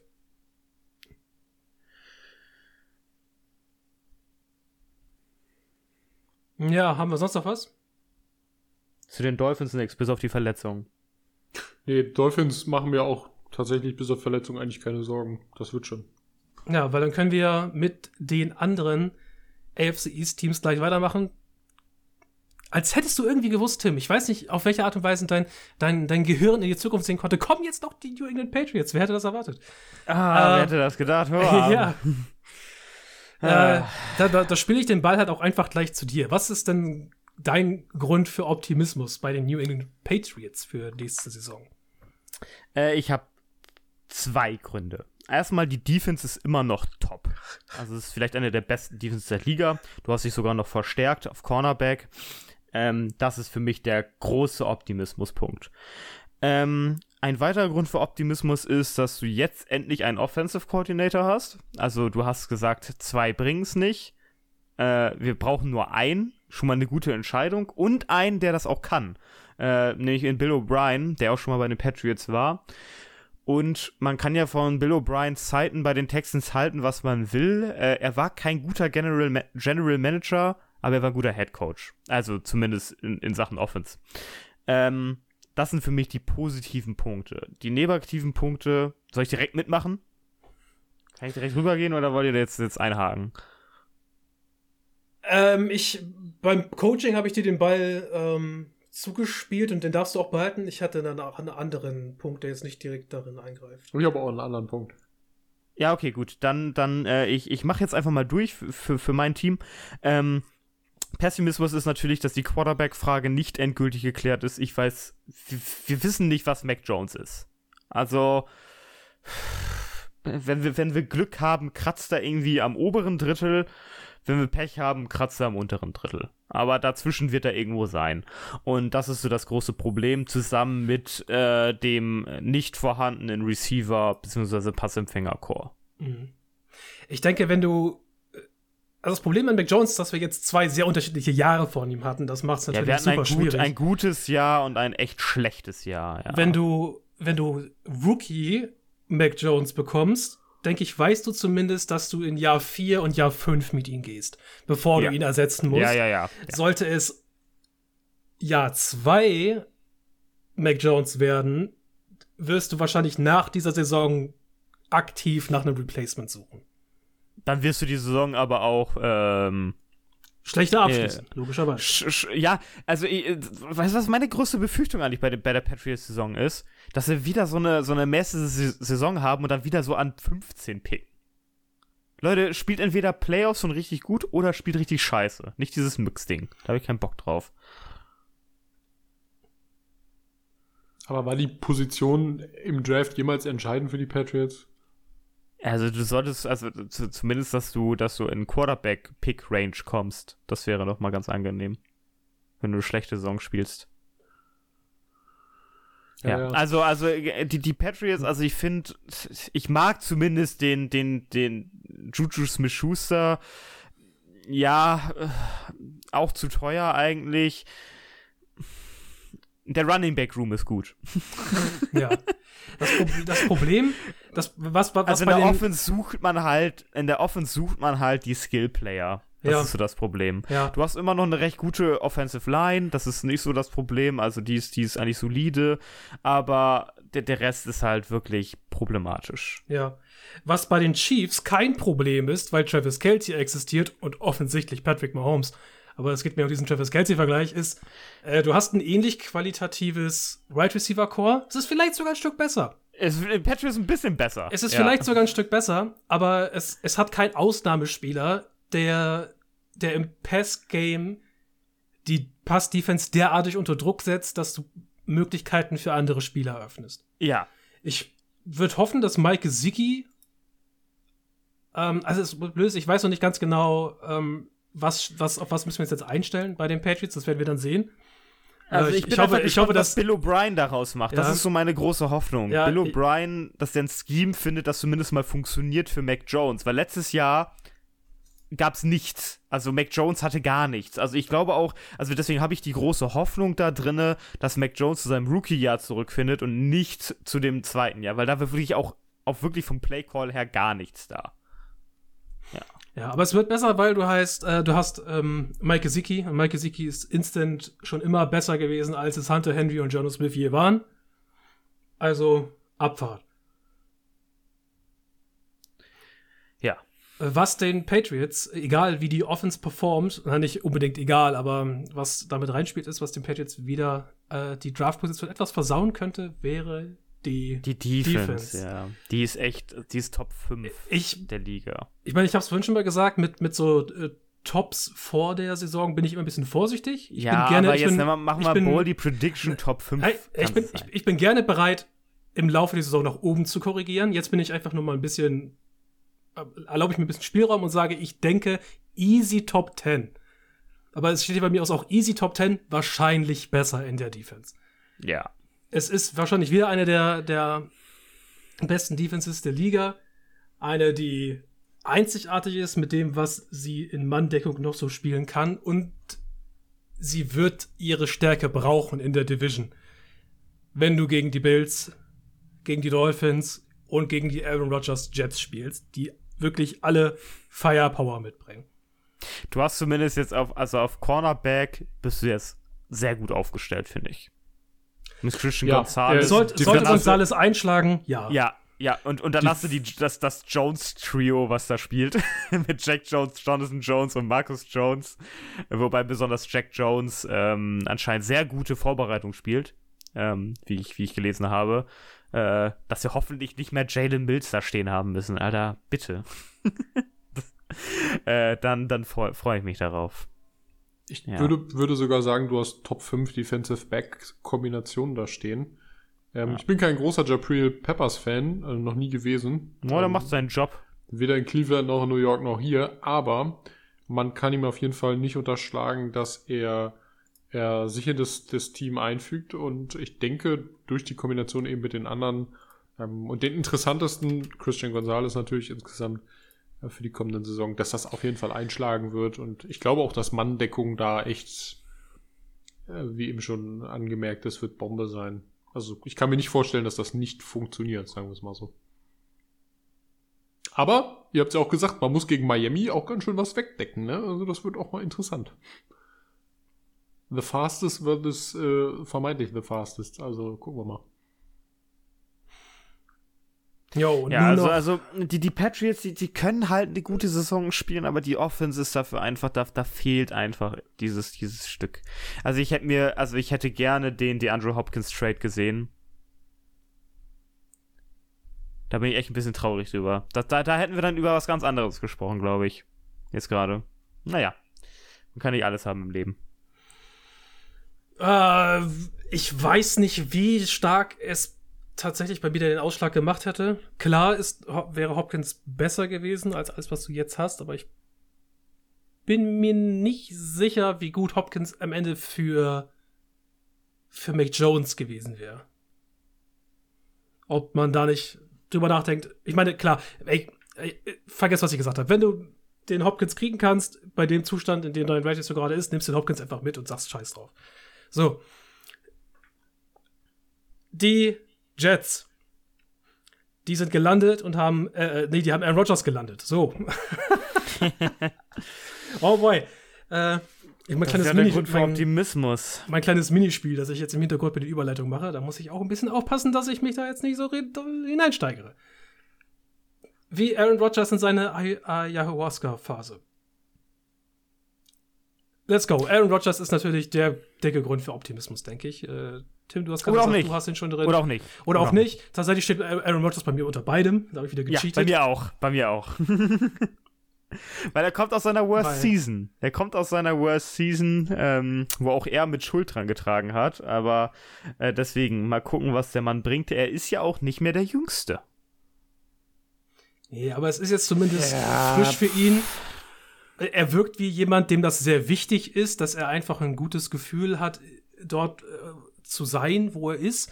Ja, ja dass er auch gewisse, kaum, dass, ein, kaum ein spiritueller Typ, der Kerl. Dass er gewisse Freiheiten hat, die ihm anscheinend auch gegeben werden. Jetzt ist ja auch eine Fangil Hackett wieder da und sagt, Hackett sagt wahrscheinlich auch einfach, jo, mach doch einfach, Digga. Ja. Äh, Lass nachher nochmal den Tüte rauchen, Digga. Willst du mal an meiner Tüte ziehen? ah, ja. Oh, Purple Kush. Nein, das ist. Da, da, da recycle ich mal den Take von letzten Jahr, weil er trifft immer noch zu und er ist eigentlich noch besser dieses Jahr als letztes Jahr, weil sowohl Garrett Wilson als auch Sauce Gardner halt eingeschlagen sind wie zwei Meteore. Äh, das macht das Team halt einfach noch besser. Das Team war letztes Jahr ja schon nicht schlecht und wurde halt zurückgehalten von seiner Quarterback-Leistung hauptsächlich. Und egal wie viel Rodgers abgebaut hat im Vergleich zu seinen MVP-Saisons, ja, bis er das Level von Zach Wilson erreicht, braucht es eine ganze Weile. Das heißt, ich denke, du kriegst auf jeden Fall bessere Production von Aaron Rodgers als von Zach Wilson oder Mike White. Ja? Sehr wahrscheinlich, ja. Und das ist gut für das Team. Ich wünsche mir für diesen Podcast und für Maxi ganz besonders, dass CJ Usoma ein gutes Jahr hat. Ist ein bisschen, ist ein bisschen Unter, leider untergegangen, deshalb kein Richtig, der, der, ist ein bisschen untergegangen. Ja. Äh, das ist schade, ja. aber äh, da ist das Potenzial natürlich da. Aber der, der, hätte, der hätte mal bei den Bengals bleiben sollen, jetzt ja, mal ohne Spaß. Da das, hat er sich keinen Gefallen mitgetan. Äh, also ich tue mir ein, ich, also ich habe richtig Lust auf die Aaron Rodgers ähm, Wilson Kombination. Ähm, das wird interessant. Wenn die beiden klicken, das wird cool. Ich habe Bock auf einen gesunden Karl Lawson. Sage ich mal ganz ehrlich, so wie es ist. und ich finde es amüsant, dass einfach, dass einfach wirklich Aaron Rodgers sagt, ja, ohne Randall Cobb und Alan Lazard mache ich hier gar nichts. Lass, gib, gib Alan Lazard bitte mal einen Vertrag über 10 Millionen Dollar im Jahr, gar kein Problem. Ja, genau. Und okay. Randall Cobb bitte auch noch holen für seine 13. Saison. Aber ohne Witz, Randall Cobb kann man auch sagen, was man will, aber auch der macht irgendwo seinen Job. Also als vierter Receiver kannst du den immer hinstellen. Ja, ist ja wirklich so. Ja, es ist wirklich so. Äh, aber ansonsten, ähm, man muss auch sagen, was mir aber jetzt mal Sorge bereitet, ist die, die O-Line ein bisschen. Also wir haben da diese, diese doch recht junge zum Teil, also nehmen wir mal ein bisschen was raus, aber sehr junge O-Line, die aber auch einfach besonders auf Left Tackle sehr verletzungsgeplagt ist, ey. Wie sieht es eigentlich bei Mikael Beckton aus? Der ist mal wieder verletzt, oder? Äh, die Möglichkeit besteht, dass er verletzt äh, ist. Er wird zur Zeit Mikael nicht Beckton als verletzt nicht, angezeigt. Nicht verletzend, äh, ja. aber ist, äh, ist nicht Starter. Den nee, nee, haben sie Starter ist er nicht. nach der letzten Saison. Ähm, kann ich aber auch verstehen, wenn deine Alternativen Billy Turner und Max Mitchell sind, ähm, die wirklich beide, also mein, meinem Empfinden nach beide nur durchschnittliche, wenn aber auf jeden Fall nicht schlechte ähm, Tackle sind, dann ja, dann spricht das schon nicht für Michael Beckens äh, Trainingscamp. Muss man auch mal, muss man auch mal so sehen. Aber auf jeden Fall äh, beständige Tackle und ich glaube, Aaron Rodgers hat in Green Bay schon deutlich schlechtere O-Lines und auch vor allem Tackle-Kombinationen vor sich gehabt. Insofern nicht ja. so dramatisch. Ich denke vor allem die Interior ist stark ja. besetzt. Ja. Das auf jeden also Fall. Also Vera Tucker, McGovern und Tomlinson, das sind schon, das ist schon eine Bank. Ja, ja, klar. Ich, ich mache mir einfach ein bisschen Sorgen um die Left-Tackle-Position. Da mache ich auch, auch mit dem, wenn du da so ein bisschen Veteran dran gehört hast, aber na. Ey, zur Not Dwayne Brown rennt da auch noch rum auf Tackle, den kannst du da auch noch hinstellen, zur Not, das geht auch. Ich glaube, was Aaron Rodgers auch zu den Jets bewegt hat, unabhängig davon, dass sie jetzt, ähm, weiß ich, sich als sein, sein Privat-Leibeigener äh, gegeben haben, ähm, ist, dass dieses Team auch, das war so ein bisschen dieser Tom Brady-Move, du hast eigentlich ein Team, das super viel zu bieten hat, auch auf den Key Positions. Du hast ein funktionierendes Wide Receiver Core plus deine extra Würstchen, die du noch kriegst. Du hast einen tollen Running Back, du hast einen super Wide Receiver, du hast einen super Cornerback oder eigentlich insgesamt auch eine super Defense an vielen Stellen. Die Defense ähm, hatte ich noch als positiven Point auf jeden Fall für Optimismus. Absolut underrated mit absoluten Nicht-Stars, die aber als Einheit funktionieren wie ein Star. Das ist großartig äh, mitzusehen und auch eine super Tiefe eigentlich auf vielen Positionen. Gut nachgedraftet auch. Ich bin gespannt auf Jermaine Johnson. Ähm, ja, also ich glaube, dass Rogers ich sag mal, keinen besseren Start in die kommende Saison hätte haben können, auch, also gerade nicht bei den, bei den äh, Green Bay Packers. Ich glaube, dass er sich einen Gefallen damit getan hat. Ich glaube, die nächste Saison wird für die Jets sehr gut werden. Also ich sehe die äh, auf, auf dem Playoff-Run auf jeden Fall.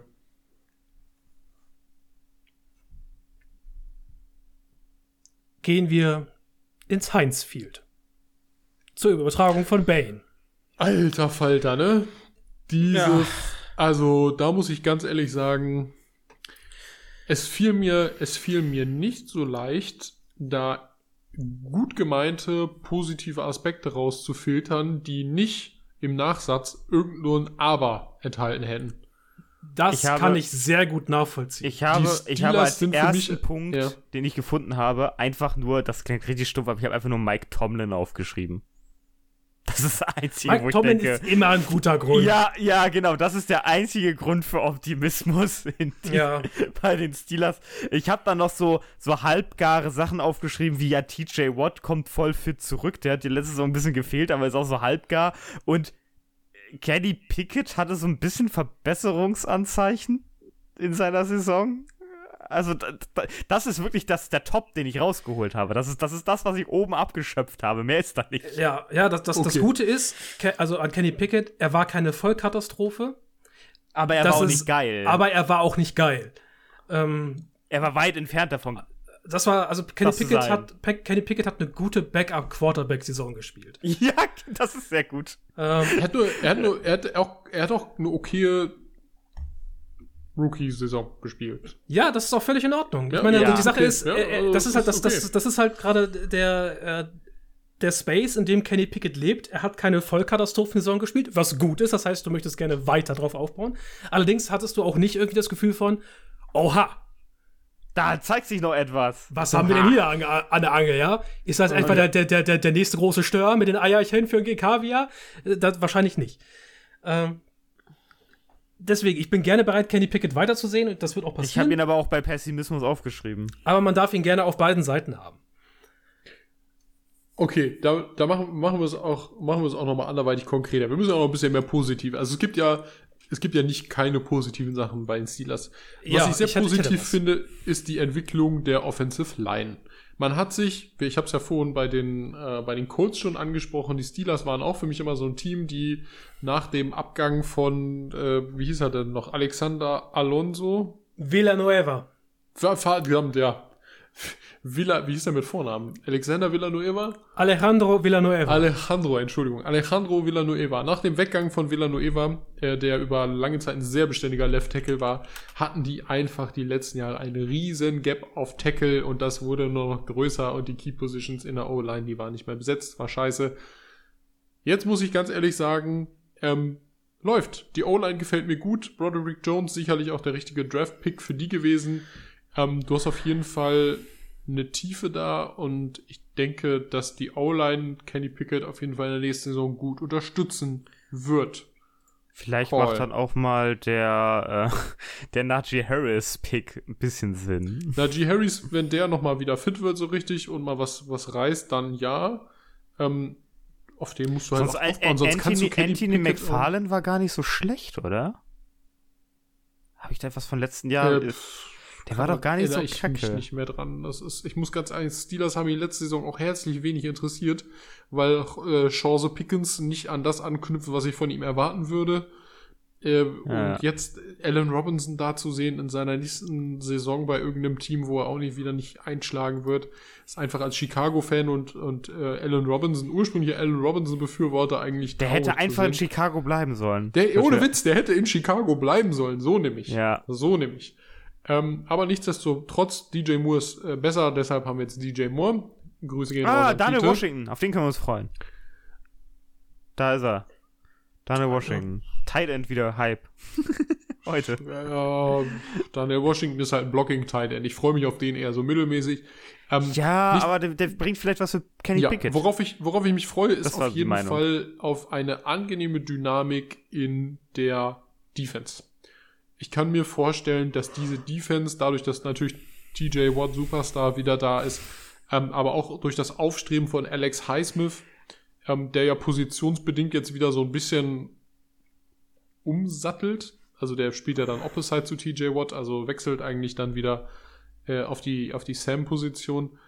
Ähm, ich glaube, ich glaube, dass diese, diese Defense aber auch performen wird. Und gerade im Pass Rush wird das ordentlich krachen. Also ich glaube, dass die Steelers defense-technisch auf jeden Fall einen Riesenstep im Verhältnis zur letzten Saison nochmal wieder drauflegen und auch in der AFC North vor allen Dingen ähm, mit der Defense ganz schön dominieren können. Ich könnte mir vorstellen, dass wir eher eine Saison sehen, ähm, in der die, die ähm, anderen Teams echt Schwierigkeiten haben, Punkte gegen, gegen die Steelers zu machen. Also eine, äh, eine gute Low-Scoring-Defense. Ähm, ich habe noch einen fürs All-Name-Team gerade. Äh, Rookie, gedraftet. For Forest Rain ist natürlich geiler Name. Forest Rain. Rain. Rain wieder Regen jetzt, oder? Ja, ja, also, nee, wird da nicht so geschrieben, aber so wird es, glaube ich, ausgesprochen. R-H-Y-N-E, also ich. Ja, oder Ryan. Ryan. For, for, Ryan Forest, Forrest. Ryan ist auch geil. Ah, ja. Ähm, oder Ryan Forrest, ja, wenn du es umdrehst, das ist äh, ganz amüsant. Ähm, aber ansonsten, ich finde Steelers halt großes Problem. Äh, die spielen halt auch wirklich in einer Division, die nicht so ganz einfach ist. Ähm, ja. Aber- Ey, aber du sagen, weißt, ja. 9 und, 9 und 8 geht immer. Du kannst nicht schlechter sein. Ja, 9 und 8 geht immer. Mike Ja, Tomlin und sagt, ich- du wirst nicht schlechter als 9 und 8. Geht nicht. äh, ja. Äh, er, er hat damit immer recht. Das muss ich ihm lassen. Ich hätte als Grund zur, äh, für den Pessimismus nur noch eins, und das ist äh, ein sehr verletzungsanfälliges Körperteil von, von TJ Watt, was seine Leiste ist, Mhm. äh, die ihm immer wieder Probleme gemacht hat jetzt in den letzten Saisons. Äh, wenn das wieder aufreißt und er wieder ausfällt, dann muss Highsmith wieder den meisten Kram alleine machen, zusammen mit ähm, äh, äh, jetzt bin ich gerade bei seinem Namen hier. Cam Hayward. Zusammen mit Cam Hayward. Es wäre schlecht, wenn es wäre schle wär schlecht, wenn nur einer von den drei ausfällt. Watt hat, glaube ich, die besten Chancen auszufallen. Und Highsmith kriegt das, glaube ich, nicht, alleine. Sag das, sag, sag das doch jetzt nicht so. so was. Also ich ja, ich, ich, will, ich habe da vorne eine Wette eingegangen lass uns, von so einer Stunde. ja, wir, lass, lassen wir uns doch nur mal drauf, äh, bereiten wir uns darauf vor, dass bei TJ Watt plötzlich nach Woche 6 die Leiste zwickt. Ja. Aber ansonsten. Ich glaube nicht, dass der nochmal Leistbruch kriegt. Also. Äh, von Leistenbruch spricht hier auch keiner. oh Mann, Mann, Mann, Mann. Leistungsbruch, äh, Leistungsbruch, richtig. Leistungsbruch hole ich mir nur im Training zusammen mit einem ehemaligen Patriots Linebacker, der äh, gefühlt immer ein bisschen schief guckt. Das ist Mike mhm. Rabel von den Titans. Äh, Positives. Henry.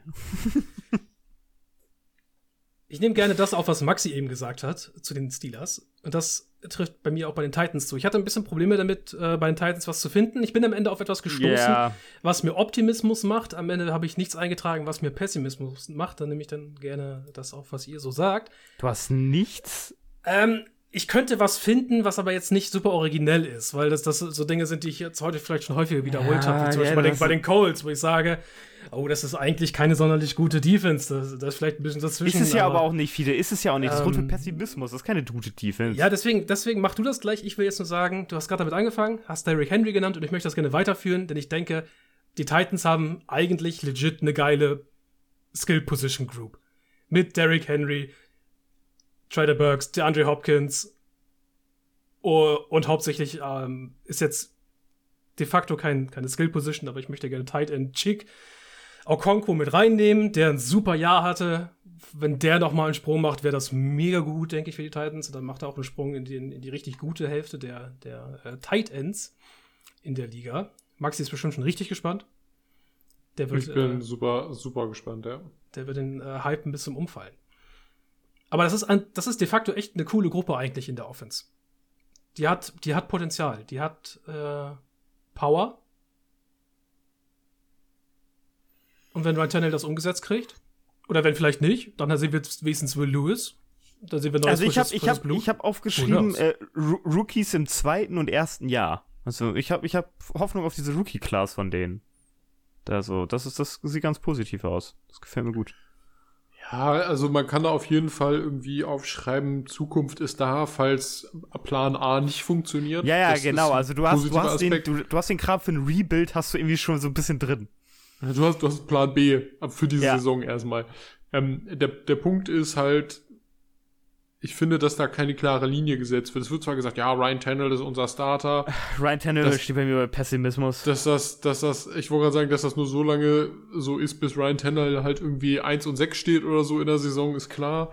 Aber ich, es klingt mich nicht so richtig. Ich muss gar auch sagen, die Andre Hopkins war für mich zwar ein Mehrwert jetzt, also im Einkauf, aber auch ein DeAndre Hopkins der ist nicht der Heilsbringer da. Der, der reißt ja auch nicht das rum, was du die letzten zwei Jahre da eigentlich verpasst hast mit äh, Wide Receiver, ne, AJ Round zu verlängern und sowas. Ähm, mir, mir ist was Positives eingefallen zu der O-Line. Und zwar, man bekennt sich dazu, dass diese alte O-Line, ähm, wie sie an den Anfangsjahren von Henry sehr erfolgreich war, gerade fürs Running Game, aber auch ein bisschen für die Pass Protection, muss man ja ehrlicherweise zugeben, äh, dass das nicht mehr zeitgemäß war und auch ähm, Henry nicht mehr äh, gefördert hat, wie wir letztes Jahr gesehen haben. Ähm, also hat man sich dafür entschieden, diese äh, O-Line, zumindest die Teile, die da nicht mehr so funktioniert haben, umzubauen. Und ich finde, das haben sie bis jetzt eigentlich ganz solide getan. Abgesehen jetzt von der Petit Frère Suspension. Ähm, aber der Rest ist, ist wirklich in Ordnung. Also ich bin auch cool damit, dass man Andrew Dillard nochmal ausprobiert. Peter Skoronski, ich bin ja sowieso ein großer Peter Skoronski-Fan, wie ihr wisst. Ähm, aber ansonsten sieht das gut aus. Also man bekennt sich dazu, okay, es lief nicht mehr, wir machen es neu. Also die zögern es nicht länger hinaus und das ist, glaube ich, sehr vernünftig. Ähm, und was ich positiv herausheben möchte, ist die ähm, Defensive Front. Also die, die drei in dem 3-4-System mit Jeffrey Simmons, Tair Tart und Nico Autry gefallen mir gut. Also die beiden also Defensive glaube, Ends und der Nose Tackle. Die Titans sind halt so eine mäßige Saison. So eine mäßige Saison. Das wird, das Playoffs, ja, mal gucken, grenzwertig. Das ist ein bisschen wie bei den Pittsburgh Steelers. Könnte alles sein, aber es muss auch nichts sein. Aber es ist mehr Grundlage als bei den Steelers. Ähm, es, es gibt mehr Mut zur Hoffnung oder mehr Hoffnung zu Mut. Irgendwie sowas in der Richtung. Ähm, aber nichtsdestotrotz ist es auf jeden Fall ebenbürtig. Ich hätte nicht gesagt, dass sie ein bisschen, ich würde sagen, dass es ein bisschen wie bei den Colts auch ist. Das sind so ein paar Teams dabei, die kann man alle in einen Topf schmeißen. Du weißt nicht, was passiert. Die müssen nicht krass schlecht abschneiden, aber es ist auch nicht gewährleistet, dass sie besonders gut sind. Und ich glaube, dass man, dass ich die da auch noch gerne mit reinschmeißen würde. Auf jeden Fall, ja. Dann lasst mal, Tim hat es gerade angesprochen, eine abschließende Einschätzung da für die AFC South. Da geht es ja darum, Number One Seed spielt auf jeden Fall Playoffs. Du sagst, Titans Playoffs, schwierig. Wo würdest du denn die Titans innerhalb der AFC South einordnen, Tim? Zwei. Ich denke, dass die Jaguars äh, die beste Chance haben, die Division zu gewinnen.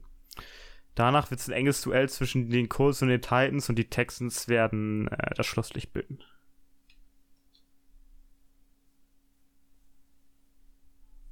Okay. Top. Wenn noch jemand von euch was hat, dann möge er jetzt sprechen oder für immer schweigen. Süß gesagt. Ja, was gibt es anzusprechen? Ich habe eine kurze Frage an euch. Was würdet ihr sagen? Die Top 3 der AFC im kommenden Jahr? Würde mich einfach mal interessieren. Äh, ich bin da jetzt sehr langweilig und nehme einfach die Chiefs, die Bengals und die Bills. Mm, ja, stimme ich zu. Okay. Man könnte mich überzeugen, die Jets mit aufzunehmen in diese Diskussion. Und die Jacks, ich habe tatsächlich Jacksonville noch die, auf, die, dem, die, auf Jets. heißen Nee, ja, die Jets mit Rogers, ja, aber auch die Jacksonville Jaguars habe ich noch auf dem heißen Spot nach oben. Ja, aber bis die sich so in die Top 3 reinschwubbeln, das dauert aber auch. Can't wait for it. Jo, die AFC wird auf jeden Fall wieder spannend. AFC Playoffs sehen jetzt schon wieder sehr vielversprechend aus, denke ich. Hoffentlich verletzen sich da Leute, nicht zu viele Leute, damit es auch wirklich gut bleibt. Also die AFC, wir werden ja nächste, äh, nächstes, äh, nächste Folge über die NFC reden, dann ähm, wird sich herausstellen, dass da wahrscheinlich wesentlich mehr Pessimismus herrscht bei einigen Teams. Also ich finde, wir haben Überall sehr viel nur- Opti Optimismus äh, rausgeholt. Ja, die NFC, die werden wir nächste, nächste Woche in, in Grund und Boden äh, predikten. Pessi Pessimisten. per pessimisieren. Das sage ich jetzt natürlich nur als Anheizer, weißt du, damit die ganzen Ja, ja, äh, ja. a- Angry NFC-Fans nächste Woche auf jeden Die, Fall die jetzt noch da sind, bei 2 Stunden 21 ist unsere längste Aufnahme, glaube ich, jemals. Ey, ich meine, wenn ihr jetzt noch da seid, oder wenn ihr das jetzt später hört, erstens, wir haben damit gerechnet. Nummer, Nummer zwei ist, teilt euch das ein, wie ihr gerade Bock habt. Es wird nicht die neue Regel, aber es ist, es ist für uns die, die Saison-Preview und das gehört dann einfach mit dazu, weil, ganz ehrlich, jetzt habt ihr wenigstens ein Produkt, das ihr hören könnt. Das Produkt, wie wir bei Tim alle am Tisch sitzen und grüne und rote Kreise um Partien malen, das könnt ihr nicht hören. Ja, ja, Ja. das stimmt. Das ist auch sehr, das ist aber auch sehr anstrengend, muss man auch mal dazu Da, sagen. da jetzt. saßen wir auch den gesamten Tag dran. Das ist auch kein Vergnügen, wollen wir ja nur mal sagen. Nee, ist kein das, Vergnügen. Das, das war, das war, äh, aber lustig, war amüsant. Daher Ja. schaltet gerne nächstes Mal wieder ein, wenn wir die Gründe für Optimismus und Pessimismus für die NFC-Teams machen. Und dann ist es auch nicht mehr weit. Dann haben wir noch äh, Preview auf Woche 1, wo wir jetzt Na, schon mal schon sagen, los. das wird ein Kessel buntes. Und dann sind wir schon wieder so weit, dass die äh, NFL Regular Season losgeht. Und dann wird's wieder für alle richtig geil. Ich hoffe, dass ähm, RTL und The Zone für uns die, die, die Sache sehr einfach machen. Also für, mit uns meine ich alle, äh, alle Fans da draußen, die den American Football mitverfolgen. Okay, wie gesagt, wenn ähm, noch irgendjemand von euch jetzt was sagen will, dann soll er es jetzt sagen. Ansonsten mache ich hier Schluss. Schick uns raus. Viele. Sehr Oh. gut. Das war's für heute mit uns. Wir wünschen euch noch einen schönen Tag oder eine schöne Nacht, je nachdem, was ihr gerade macht. Macht's gut und bye bye. Tschüss.